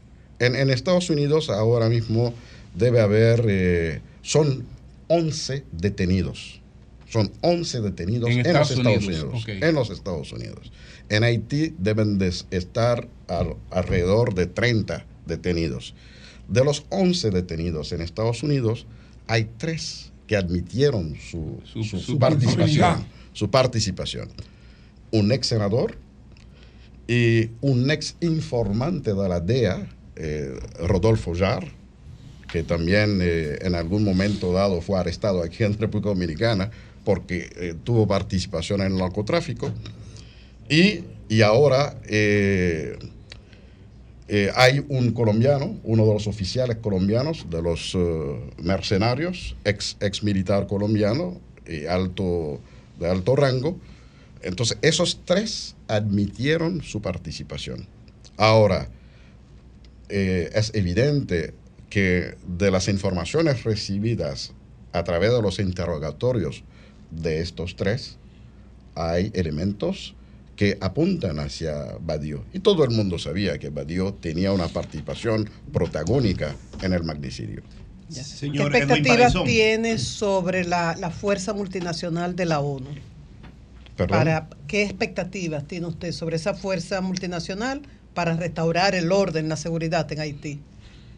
Bueno, eh, quizás eh, eh, en, otras, eh, en otros espacios ya lo he dicho, lo, lo repito, me sumo a los sectores en Haití que entienden que las gangas son, están bajo control, están bajo control a nivel local y también a nivel internacional se entiende que algunos actores bajan y suben el switch de las gangas y, que, y que la policía en Haití Pero cuando dice que está bajo control, eh, ¿qué quiere decir? están bajo control, bueno, eh, el informe, el informe de, el último informe de los expertos eh, que fueron contratados por el Consejo de Seguridad de las Naciones Unidas, es un informe de 157 páginas que ahora está creando un debate muy interesante en Haití, eh, precisa eh, y, y pone en evidencia los contactos estrechos que tienen los jefes de gangas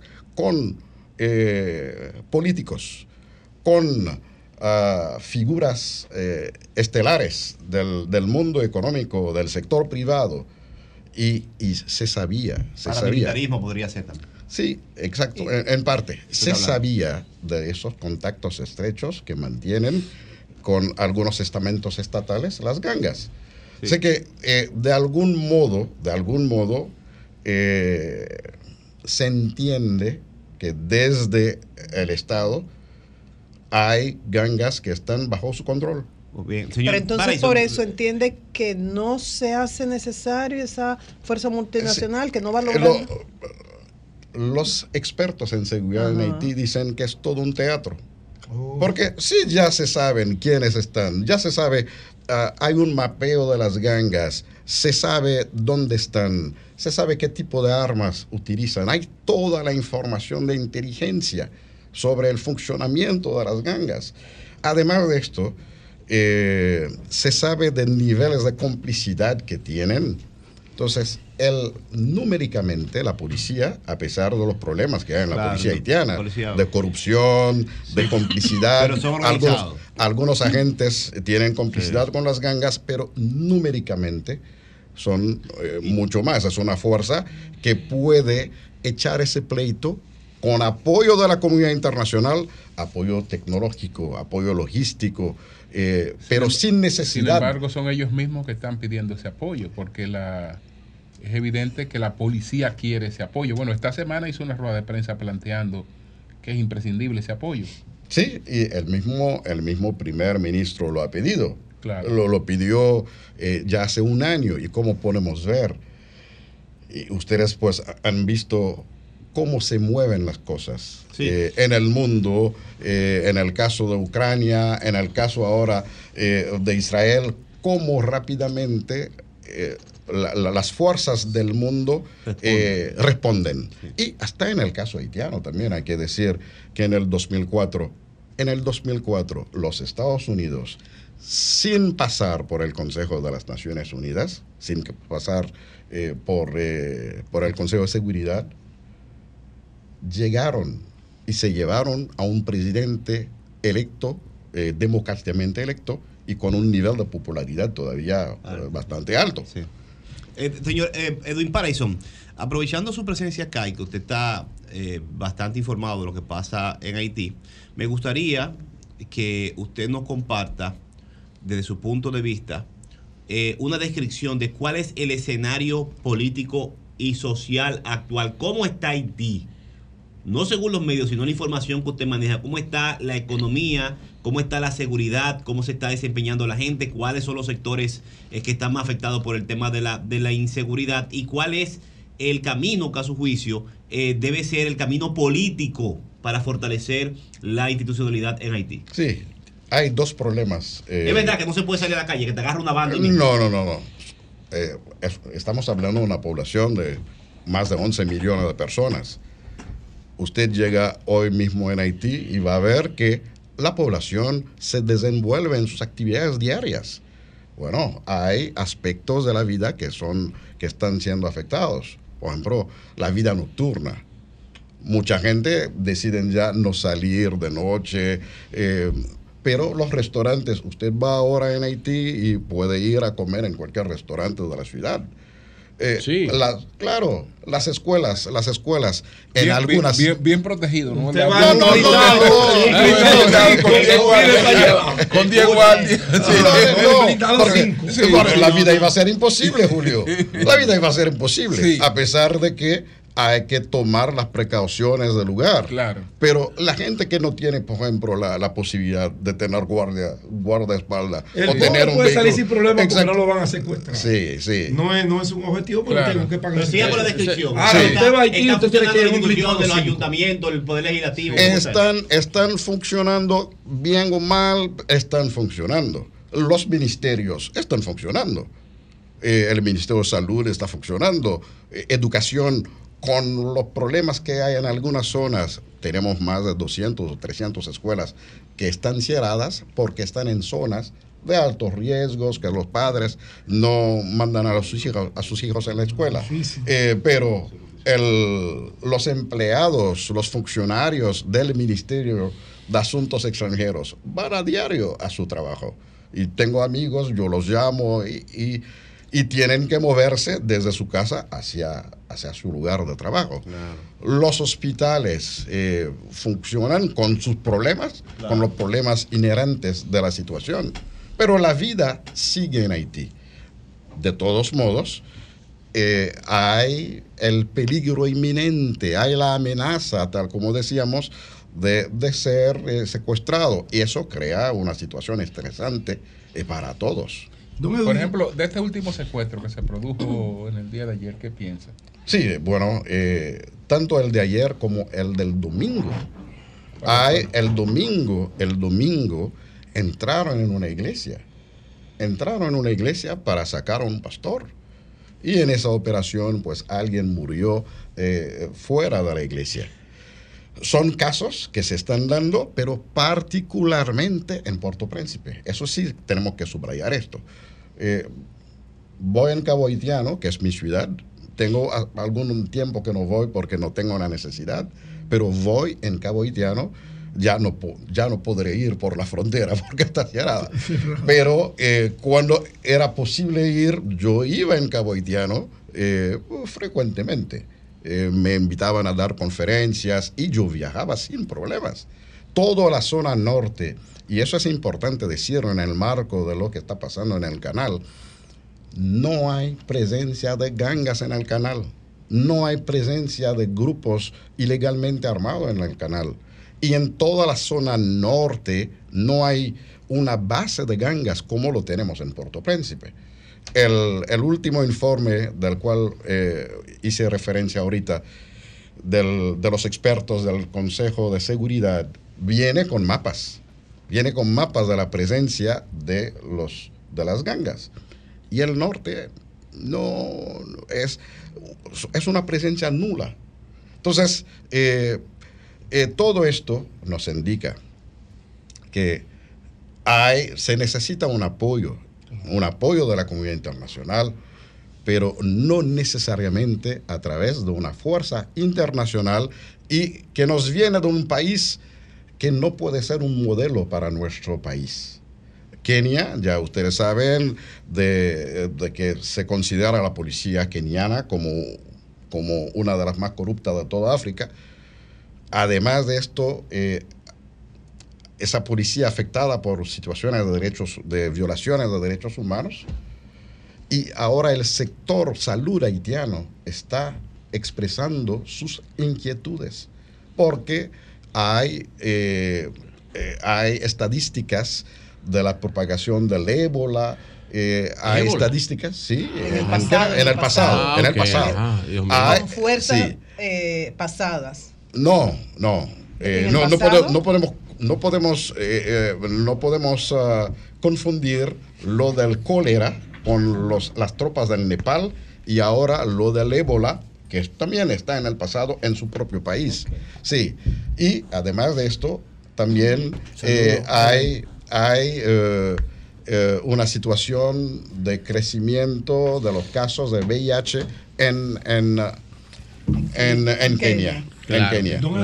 Usted es un observador y es un político, un diplomático de carrera. Político no, político no. usted tiene una Porque tú no, ves que yo no soy miembro de ningún partido No, pero- político. pero político desde el sí. punto de vista de la formación. Un Sí. intelectual, No, sí. no un activista.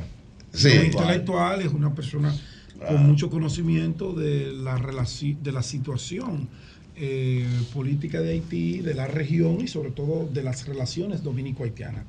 En Haití, ¿qué vislumbra eh, Edwin Paraizón desde el punto de vista político? ¿Qué podría pasar en Haití? ¿Se podrán poner de acuerdo, organizar las elecciones, escoger un presidente? que los sectores o los poderes fácticos de Haití, incluyendo las bandas, hay que incluirlas porque ellos también ya están dentro de la toma de decisión de Haití, y se pueda comenzar el camino de que las instituciones funcionen con Mejor. mejor, desenvolvimiento que el que tiene ahora que usted acaba de describir. Sí, no. En cualquier país del mundo, las gangas son considerados como uh, terroristas, como un grupo Un de criminales. No, no, no, no. No van a ser incorporados en algún tipo, en algún eh, diálogo nacional. Definitivamente que no. Eh, lo que sí hay que subrayar es que eh, se ha hecho un gran esfuerzo en Haití para buscar un consenso interhaitiano con relación a una salida a la crisis. Y esto está plasmado en un documento, en un, en un, en un acuerdo que llamamos el Acuerdo Montana. El Acuerdo Montana, eh, que tiene la participación a través de talleres, a través de encuentros departamentales, regionales, de más de mil personas de distintos niveles sociales, distintos horizontes eh, sociales y políticos, para poder, ah, para poder eh, proponer a los decididores internacionales, porque el problema nuestro es que no nos dejan la posibilidad de decidir del, del destino de nuestra nación. Y, y el documento está ahí, la propuesta del acuerdo Montana está ahí, que prevé una salida la más cercana posible a las previsiones constitucionales, comenzando con la composición actual del Ejecutivo. Hoy tenemos un super primer ministro que juega el papel de presidente, que es a la vez ministro del Interior, que tiene una concentración de poderes sin ningún sin ninguna instancia de control. De, legi- de- de legitimación. Exacto. Eh, el, eh, recordemos cómo llegó de- a, la, a la dirección del Estado, fue con un tuit, un Claro. tuit de la señora Lalim, que en ese momento era la representante especial del secretario general eh, eh, de las Naciones Unidas, después de la pugna que había Sí, ese es un nombramiento, un tuit, exactamente. y un tuit de una, una, una actriz, una, una, una funcionaria internacional, Sí, claro, claro. que no ha sido fruto de una decisión interhaitiana. Por eso eh, se, se, se insiste en que la comunidad internacional que quiera ayudar a Haití debe ir hacia el Acuerdo Montana para eh, una nueva configuración del Ejecutivo con un presidente y un primer ministro y además de esto, eh, un gabinete que pueda representar a las distintas fuerzas vivas de la nación y eh, la constitución de, un, de una instancia Y un de gobierno control. de coalición. Es lo que podría ser. Donde participen Sí, todos los sectores, sí, sí, sí, es lo que- de la nación. es lo que podría Ponerse ser. de acuerdo en una mesa. Y está ahí en el documento, está ahí en el documento del Acuerdo Montana, pero que no entendemos por qué la comunidad internacional, a través de eh, sus miembros más influyentes en Haití, eh, y la, eh, estamos hablando claramente de los Estados Unidos, no ha querido, Bien. no ha querido Mira, en- en esa- andar en ese camino. En esa visión que usted tiene, señor Parison, sobre eh, los las organizaciones esta- del Estado haitiano, esta fuerza internacional y lo que prevé y lo que usted habla del acuerdo Montana, eh, ¿han visualizado cuánto tiempo le tomaría a Haití ser un Estado viable? Ni siquiera un- una nación, sino un Estado viable. ¿Cuánto tiempo usted entiende en su visión? Sí, bueno, eh, primero hay que comenzar por la- el desmantelamiento total de las gangas. Eh, eh, esa, ese maridaje que hay entre las gangas y el Estado. Los amigos hay que que van para allá romperlo. no son muy diplomáticos, ¿no? No, hay que romper con esto. Y, y esto, lamentablemente, ha sido facilitado por la misma comunidad internacional. Ustedes recuerden que después de las elecciones o en el proceso electoral del 2010-2011, teníamos una mujer tan prestigiosa como Madame Maniga, que actualmente Sí. la pusieron a presidir el consejo, el alto consejo de transición, pero que ahí no puede hacer nada. Está bajo, bajo dominio de la primature, la oficina del primer ministro, pues no, no tiene una acción autónoma eh, y, es lamentable, pero en ese proceso electoral del 2010-2011, ella estaba frente a Martelly, una mujer tan prestigiosa, académica, también una política, porque fue electa senadora años atrás, con experiencia del Estado, porque fue primera dama, es viuda eh, de- del presidente Manigá. Que nuestros amigos de la comunidad internacional hayan preferido apoyar a alguien como Martelly, que ahora salió, salió en el, en el informe de los expertos como quien financiaba y creaba varias de las gangas. Eso está, lo decíamos antes, eh, quizás no, no nos querían creer, y ahora está negro sobre blanco. Una de las principales figuras que salieron y que va, a va formar, va a formar parte del listado que se espera viene en noviembre de eh, los actores políticos haitianos que están detrás de las gangas. Un- Una pregunta, si un dominicano, yo, que yo creo que todos deberíamos aprender creol, ¿cuál es la diferencia entre el creol y el francés? Ustedes, los haitianos, han podido crear, aunque es una derivación del francés, su propio idioma. Eso lo hacen pocos países. Se escribe como suena. Poca cultura. En- en- logran no, no, no tiene, tiene su. ¿Cuál es la diferencia entre el creol y el francés? Y si un dominicano como yo quiere aprender creol, eh, ¿cuál es el método más fácil y rápido de hacerlo? Bueno, para, para aprender creol ahora es, es muy fácil. Hay, hay tres o cuatro métodos que se están eh, utilizando y hay un método. Y nosotros como fundación cada año hacemos algo que se llama la Semana de la Diáspora. En el marco de esa semana damos unos premios a quienes contribuyen eh, a proyectar los valores haitianos y el año pasado entregamos el premio a un joven haitiano que se llama Loten- Lokenson eh, Dimanche que eh, ah, elaboró un método eh, de aprendizaje eh, del creol, pero eh, adaptado a las nuevas tecnologías. ¿Cómo? Sí, eh, algo muy fácil. Así que te puedo hacer Por llegar, favor, te puedo hacer llegar ese, Wow. ese método. Bueno, Sí, pues muchas gracias, Edwin. Muchas gracias, Edwin. con gusto. Cambio fuera. Sol 106.5. José Armando Taveras está con nosotros, que fue el director, director fundador del ITLA. Ahí estuvo unos 16 años, sí, Siempre- al servicio de la juventud Siempre, siempre es y será un lujo entrevistar, compartir, hablar, conversar, tomarse un café con José Armando. Gracias, un ser gracias, José. extraordinario y un líder en, su, en sus dos áreas, la tecnología y la educación. Ahora preside, preside una fundación que se llama Libertad Digital. Es correcto, es correcto. Nosotros, bueno, cono- nos conocemos ya de muchos años, efectivamente lo nuestro es vocacional. Desde que yo tenía 19 añitos, hace ya bastante tiempo, eh, he estado vinculado, como decía José La Luz, a la tecnología, que es mi pasión profesional, y mi otra pasión es la educación. La combinación de ambas es un instrumento poderoso para transformar la vida de las personas. Yo creo en eso.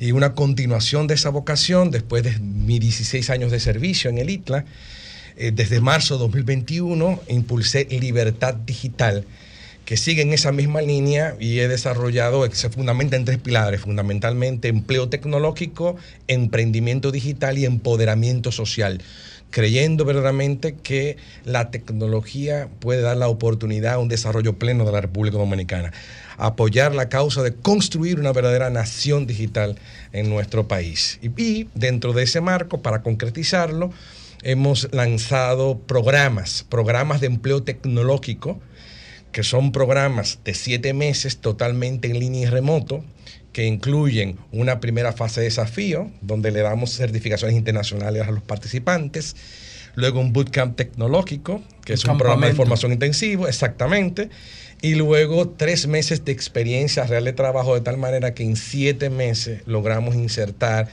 a los participantes. ¿Esos tres meses de trabajo son una especie de pasantía o, o es pagado, es Eh, remunerado? Es una especie de pasantía en modalidad remota. Trabajan en una software factory ocupando roles como desarrollo de software, analista de datos, expertos en QA, que hacen ¿Pero pruebas es de... esa pasantía? No, no. Esos tres meses es le parte dan... del aprendizaje. Es parte del aprendizaje. Ok. Tienen un mentor, hemos desarrollado una red de mentores voluntarios. Nuestro trabajo todos somos voluntarios, un equipo que me acompaña y es totalmente gratis. Esto ¿Cuál es el perfil socioeconómico de los que participan en estos muy, programas? Muy buena pregunta, Maranena. Siempre queremos ah, generar inclusión. Aquellos que no tienen oportunidades puedan tenerlas, pero obviamente que sean personas talentosas y tengan hambre de un mejor futuro. Libertad Digital empieza en Gualey. El 20 el- el- en marzo del 2021. Precisamente Gualey, en el IPOXA, en el Instituto Politécnico Santa Ana, porque las dos primeras egresadas mujeres de este país en software, en las carreras que desarrollamos cuando estuvimos en el ITRA sirviendo, son de Gualey.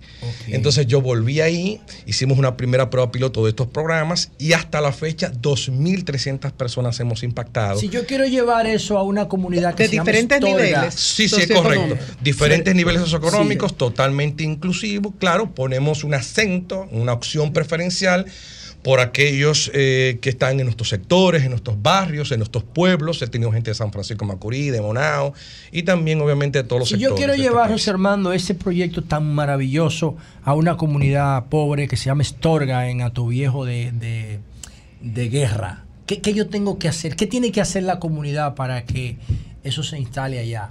Eh, eh, Muy buena pregunta. Nosotros podemos hacer un evento de promoción. ¿Cómo promovemos esto? Bueno, agradecer enormemente la generosidad de ustedes de darme este espacio. La verdad, los- le agradezco. Número uno, o sea, que la gente se entere. Porque pueden inscribirse online en, en- en la- en el perfil de Instagram, arroba libertad, rayita abajo, digital. En la bio está el link. Y también en la página web, libertaddigital.do pero también hacemos actividades presenciales de promoción, que son charlas vocacionales de una hora. Si quieres, José La Luz, podemos Sí, organizarlo, ir allá claro que sí. y hacer ese Quiero evento. hacer. Por ejemplo, háblanos de este máster que ustedes van a impartir. ahora. Excelente. Estos programas, que son cuatro, ahora se suman Sí. dos con estos. Estos programas es- se llaman Master Security y Master AI, que están en el área de ciberseguridad, muy importante, eh, sobre todo en este proceso de digitalización y automatización extrema. Don Julio ha hablado mucho del Foro Económico Mundial. Dice el Foro Económico Mundial que para el 2025 97 millones de empleos se Se generarán van fruto perder, sí. de esta autodigestión y también 85 perder. se van a destruir. O sea que el balance positivo entre los que El se van a balance crear y se van positivo, a toda innovación crea efectivamente un antes y un después. Entonces, Master Security es un programa de siete meses, como expliqué, para la parte de ciberseguridad. Crear empleo y talento de alto nivel, bien remunerado en ciberseguridad. Y el de Master ahí es en el área de inteligencia artificial que hay ahora una demanda exponencial fruto del lanzamiento a principio de año del de, ChatGPT, Cha- de del ChatGPT ChatGPT. fue en noviembre del, de- Y año ya pasado. hay- yo soy Va socio cumplir un director- año ahora ChatGPT. Correcto, yo soy socio director de BDO Digital y hay muchas empresas que están pidiendo servicios para implementar chatbots y herramientas de inteligencia artificial Armando, en sus empresas. ¿Qué porcentaje de los que realizan estos cursos, estos máster, este, este proceso de preparación, logra insertarse al final en ese mercado laboral? Sí, hay una empleabilidad que, eh, bueno, el último, la última misión que hicimos es de un 93.5%. Estoy yendo Al momento de Eso no lo terminar los siete programas. Justo la semana pasada, jueves, yo estaba reunido con la última camada, Wow. ya designando tareas.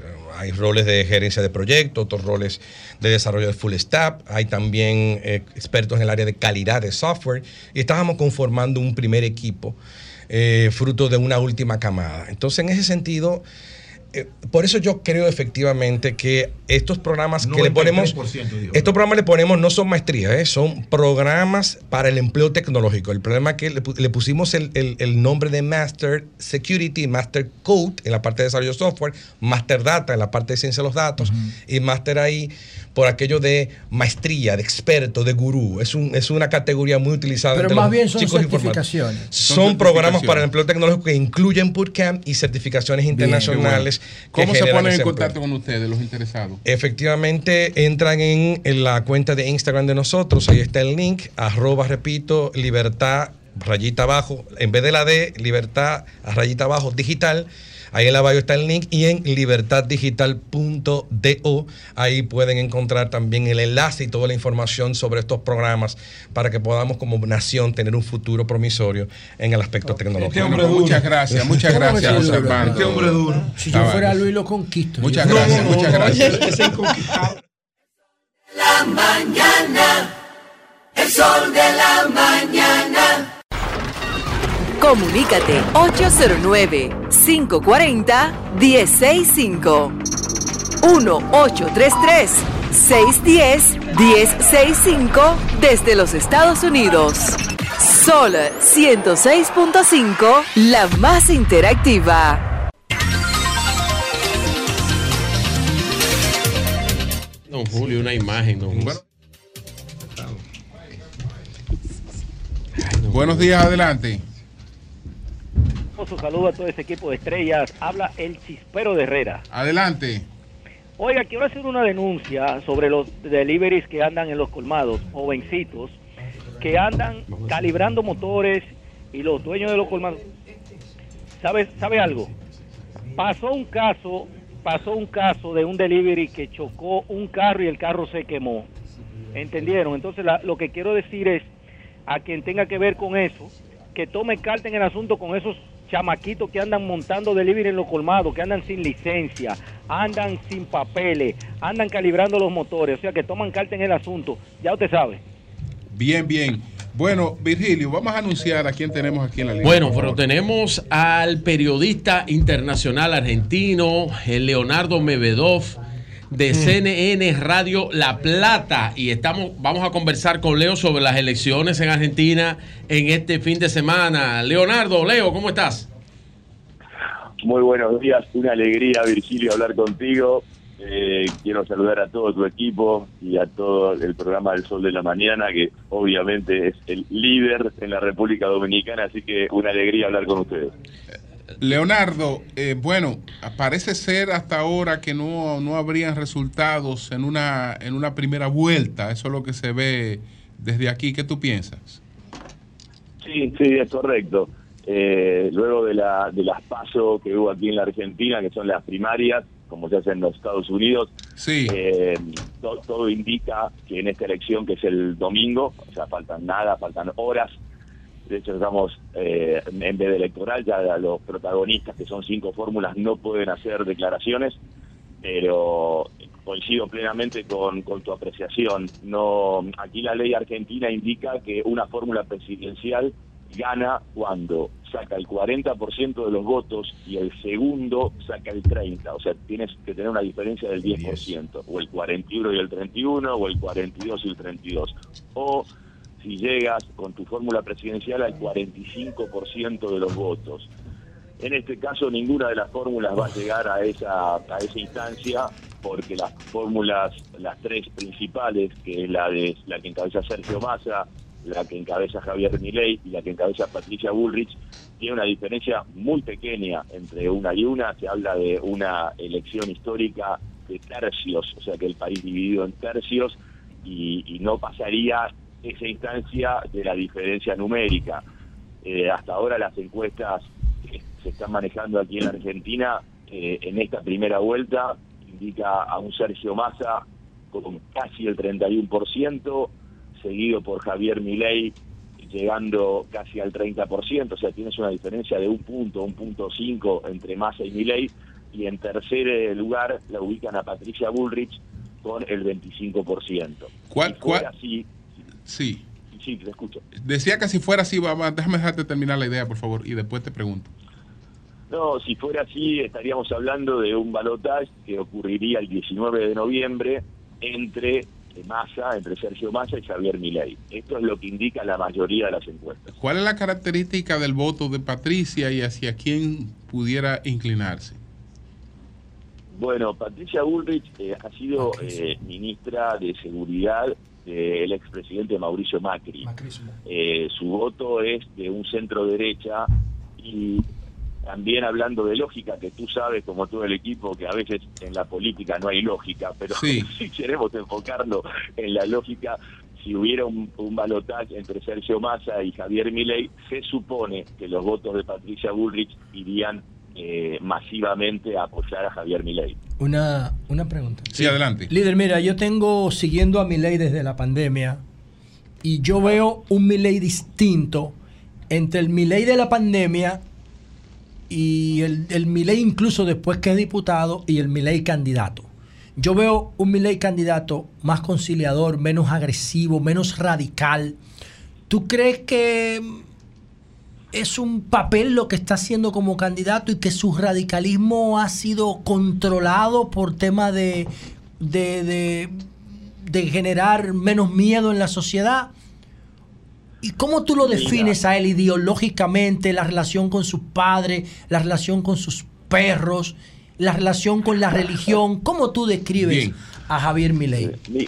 Es un candidato bien complejo. Eh, ahora, cuando fueron los cierres de las campañas electorales eh, en un estadio repleto, Javier Milei arrancó eh, su alocución con insultos, gritando él como si fuera un, este, un fanático de un equipo de fútbol con este, insultos hacia todos lados. Es una persona que algunos lo miran como literalmente una persona descontrolada psíquicamente y otros como que cumple un papel, como que está cumpliendo un rol como si fuera un actor. La verdad no estoy en la capacidad de definirlo porque ni, soy psicólogo, este, solamente un, periodista. Eh, es, es difícil definirlo. Ideológicamente sí, él está eh, a la derecha de la centro derecha. Aquí en Argentina se había ocurrido un fenómeno, y había hablo en pasado en las elecciones este, anteriores, donde estaba bien definido un centro, centro izquierda, del lado, digamos, del peronismo, que también es muy difícil de definir el peronismo porque cambia de nombre, hay Sí. un paraguas contenedor de gente de centro derecha y de centro izquierda en el mismo en el mismo partido político, pero con la irrupción de Mauricio Macri y con el con su partido que era el PRO, estaba bien definido la centro derecha de la Argentina. Hoy con Javier Milei, que está a la derecha de la centro derecha con su partido La Libertad Alianza, sí te lo La libertad avanza. La libertad avanza. Exacto, la libertad avanza es su partido, lo creó él y ahora sí, en Argentina ocurre un fenómeno político para analizar luego de estas elecciones, que es por primera vez va a haber una elección muy cerrada en tercios. Espérate, antes de salir de ahí. Mira, eh, per- perdón, allí. La situación de él con el Papa Francisco, que también es argentino, ¿es cierto que el Papa motivó a votar en contra de Javier Milei? Eh, bueno, no, no- no es tan así y es tan así. Vamos Eh, a ver. Arranquemos por, el, arranquemos por el comienzo de la situación. El, el partido en sí y sus representantes de la Libertad de Alianza eh, tienen como, entre comillas, un problema con el Vaticano. Pero, pero es una, una, una este, instancia de visión de ellos con respecto a la religión. Entonces, quieren romper relaciones con el Vaticano. De hecho, vuelvo a lo que te nombré hace un ratito, eh, en, la, en el cierre de campaña de la Libertad Avanza, eh, uno de los referentes eh, más importantes, que no es Javier Vilay, o de Venegas Lynch, uno de los referentes más Sí, importantes. el inspirador de él, ¿no? Que abrió el cierre de campaña en el Movistar, Lynch. Así es, así es. Sí, lo claro. primero que dijo, tú recordarás, y Sí. le contamos a la gente que no lo pudo ver, es romper relaciones con el Vaticano. Así es, por eso te lo pregunté. Leonardo Mebedov, yo quería preguntarle lo siguiente con relación al señor Milei. Usted dice que él inició esa gran actividad, esa, esa actividad multitudinaria, eh, insultando, Sí, en el Movistar, ¿verdad? en el dando una serie de insultos. Yo quiero saber cómo una persona con un comportamiento tan disruptivo puede eh, tener tanto apoyo en el electorado argentino. Excelente pregunta. Y, y, mm, la, la podría responder en, en- en esta visión. Cuando él, él, tú sabes que es un, economista que, eh, como nosotros, este, participaba en, en programas de televisión y de radio, dando su visión eh, económica, y fue creciendo cuando se dio cuenta que había, y había un hueco muy grande en la sociedad argentina, de gente, como nos pasa a todos los países de Latinoamérica y del Caribe, que en algún momento el votante, nosotros, el ciudadano de a pie, eh, quiere que, todo, que toda la casta, eh, eh, utilizo palabras de él, la casta política se vaya. Porque no Los- las encuentra castas, los chorros. Exactamente, porque hay inflación, porque la gente no llega a fin de mes. Cuando él vio que había ese, ese hueco social tan grande, se empieza a encaminar en su sendero político, o sea, se empieza a transmutar entre un economista eh, a, un, a un político. Su discurso primario fue que se vayan todos, la casta política, La motosierra. la motosierra, y eso caló muy fuerte, muy fuerte, eh, caló muy fuerte en los jóvenes. Tú sabes Bueno. que los jóvenes es un caldo de cultivo muy importante porque es la primera vez que van a participar o la segunda que participan en política y hay un segmento muy interesante en la Argentina entre los 18 y los 24 años que literalmente describe de todo el mundo. Entonces ha comprado ese personaje. Bien. Bueno. Bueno, pues muchas gracias a, a Leonardo eh, Medvedov. eh, exactamente. Periodista argentino de CNN. Medvedov, pero tiene que ser de origen ruso. ¿no? Eh, Medvedov. Bueno, Míralo familia es de origen ucraniano. Ucraniano. Tenía que ser. Periodista Pero de gracias. Gracias, y- Leonardo. Y, ojalá gracias. podamos hablar con él el lunes Así sobre es. el Claro tema de la sí. Gracias por hacernos ese reporte y ese aporte a nuestro Gracias, programa. gracias, Leonardo. Gracias, Virgilio. Gracias. Gracias, Gracias, Señores, ya está, ya está Martín. Estamos en vehículo en la radio. Sí, sí. Ya está Martín señores, para que ustedes tengan brevemente una idea de lo de mi ley.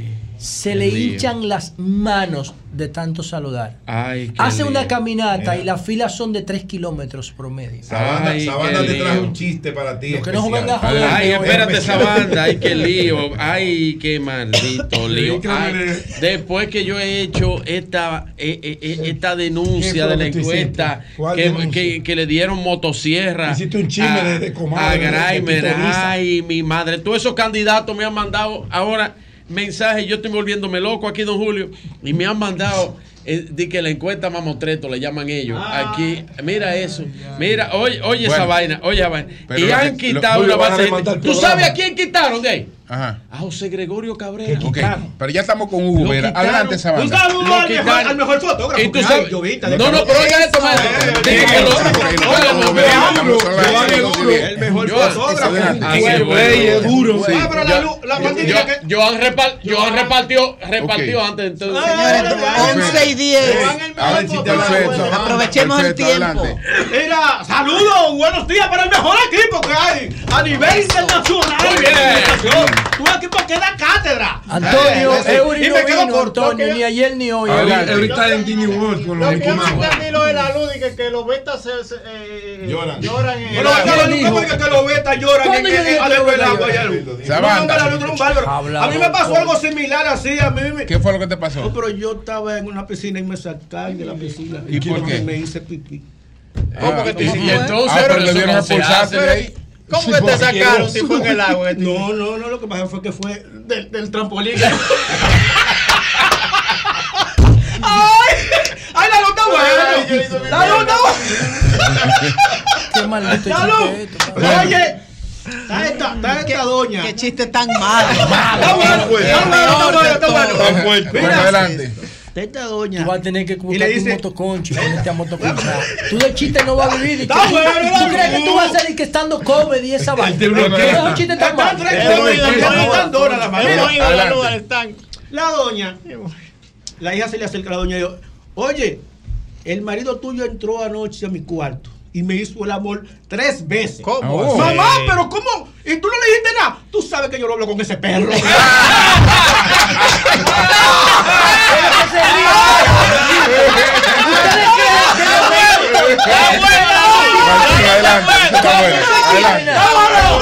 Adelante. Adelante. Señores, y como estamos en pelota, ya no, el no, no, pelota. no, no, no, no, no, no, Estamos en pelota. Estamos en béisbol. Sí, en pelota no. Ah, bueno, por coro Porque es no es lo pelota. mismo, no es lo pelota. mismo, no es lo mismo una pelota de cuero chino que un Pero, chino en ¿cuál, cuero es- ¿Cuál es el pelota. coro? ¿Cuál es el coro? Esa, esa mente sarcástica tuya. Mira, el coro es en pelota. ¡En pelota! Arranca el juego y ya los partidos están listos. ¡En pelota! Porque el método de cuenta puso a los jugadores chiquiticos.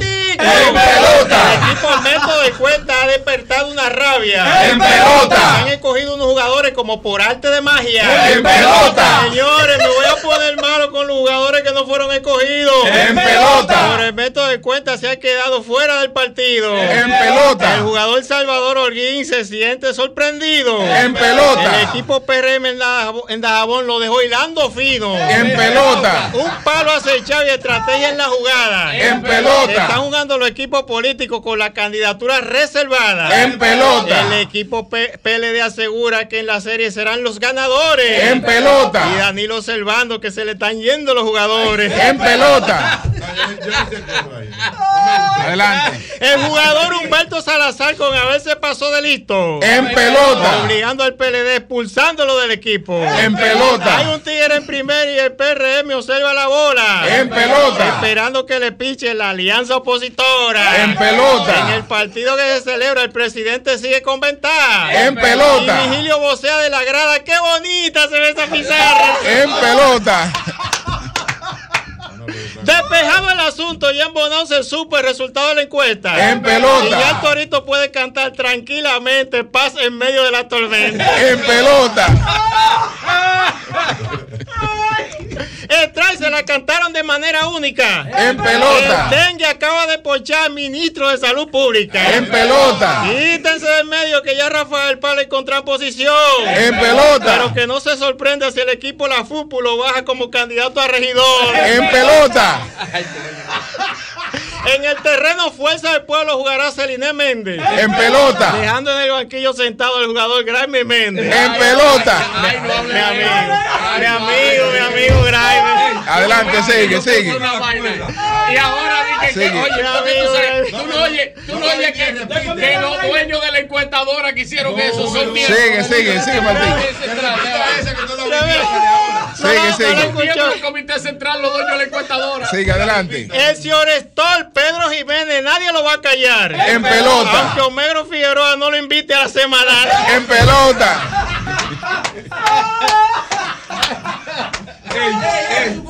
Adelante. Eso no fue lo que montamos. Fue Adelante. No. La luz con el juego de la encuesta celebra quién gana. En pelota. Y el partido se la juega viendo quién se va mañana. En pelota. Lo que se dice, lo que se calla, lo que se oye, pero no se ve. En pelota. ¿Por qué se, hay- se hace tanta seña en la Rescate RD? En pelota. Y este Rescate RD, Alianza, encuesta jugada. En pelota. El fly que está en los files. Vamos a ver quién de ellos lo apara. En pelota. Bueno, gracias, muchas gracias, Martín. Muchas gracias. Una- Graeme, gracias. Graeme, mi hermano, Graeme. Ponlo en oración. Graeme lo engañaron. Engañaron a Graeme, a José Gregorio Cabrera y a 200 más que, engañaron a para Vamos a ver lo que engañaron. Saludos para la mejor productora. Sí, sí, lea. Me tiene como los haitianos. ¿Cómo así? Andando con el pasaporte.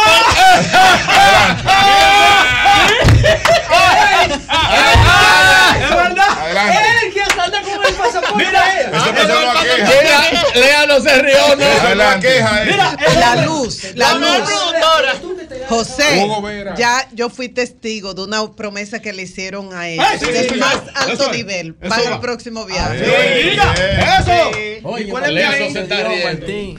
Coño, por fin José abrió la Bueno, llave. adelante, adelante. Oh, pero Eh, no tiene que dañarnos el fin No, de no a semana. ganar, no voy a ganar la luz.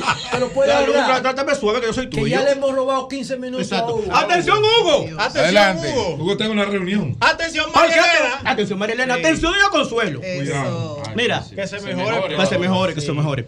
Eh, llega este hombre. Atención, camarada, porque la cosa es religiosa, el camarada. Por suerte que, por, por suerte que Hugo, Hugo está metido en un tapón. Ah, pero no está oyendo. Es un chiste venenoso. No, no. Adelante.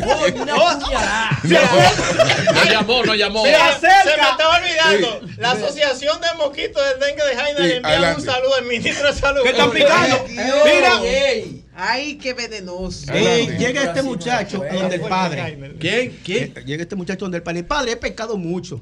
He robado. He, he- he atracado. He hecho mucho daño. Mijo.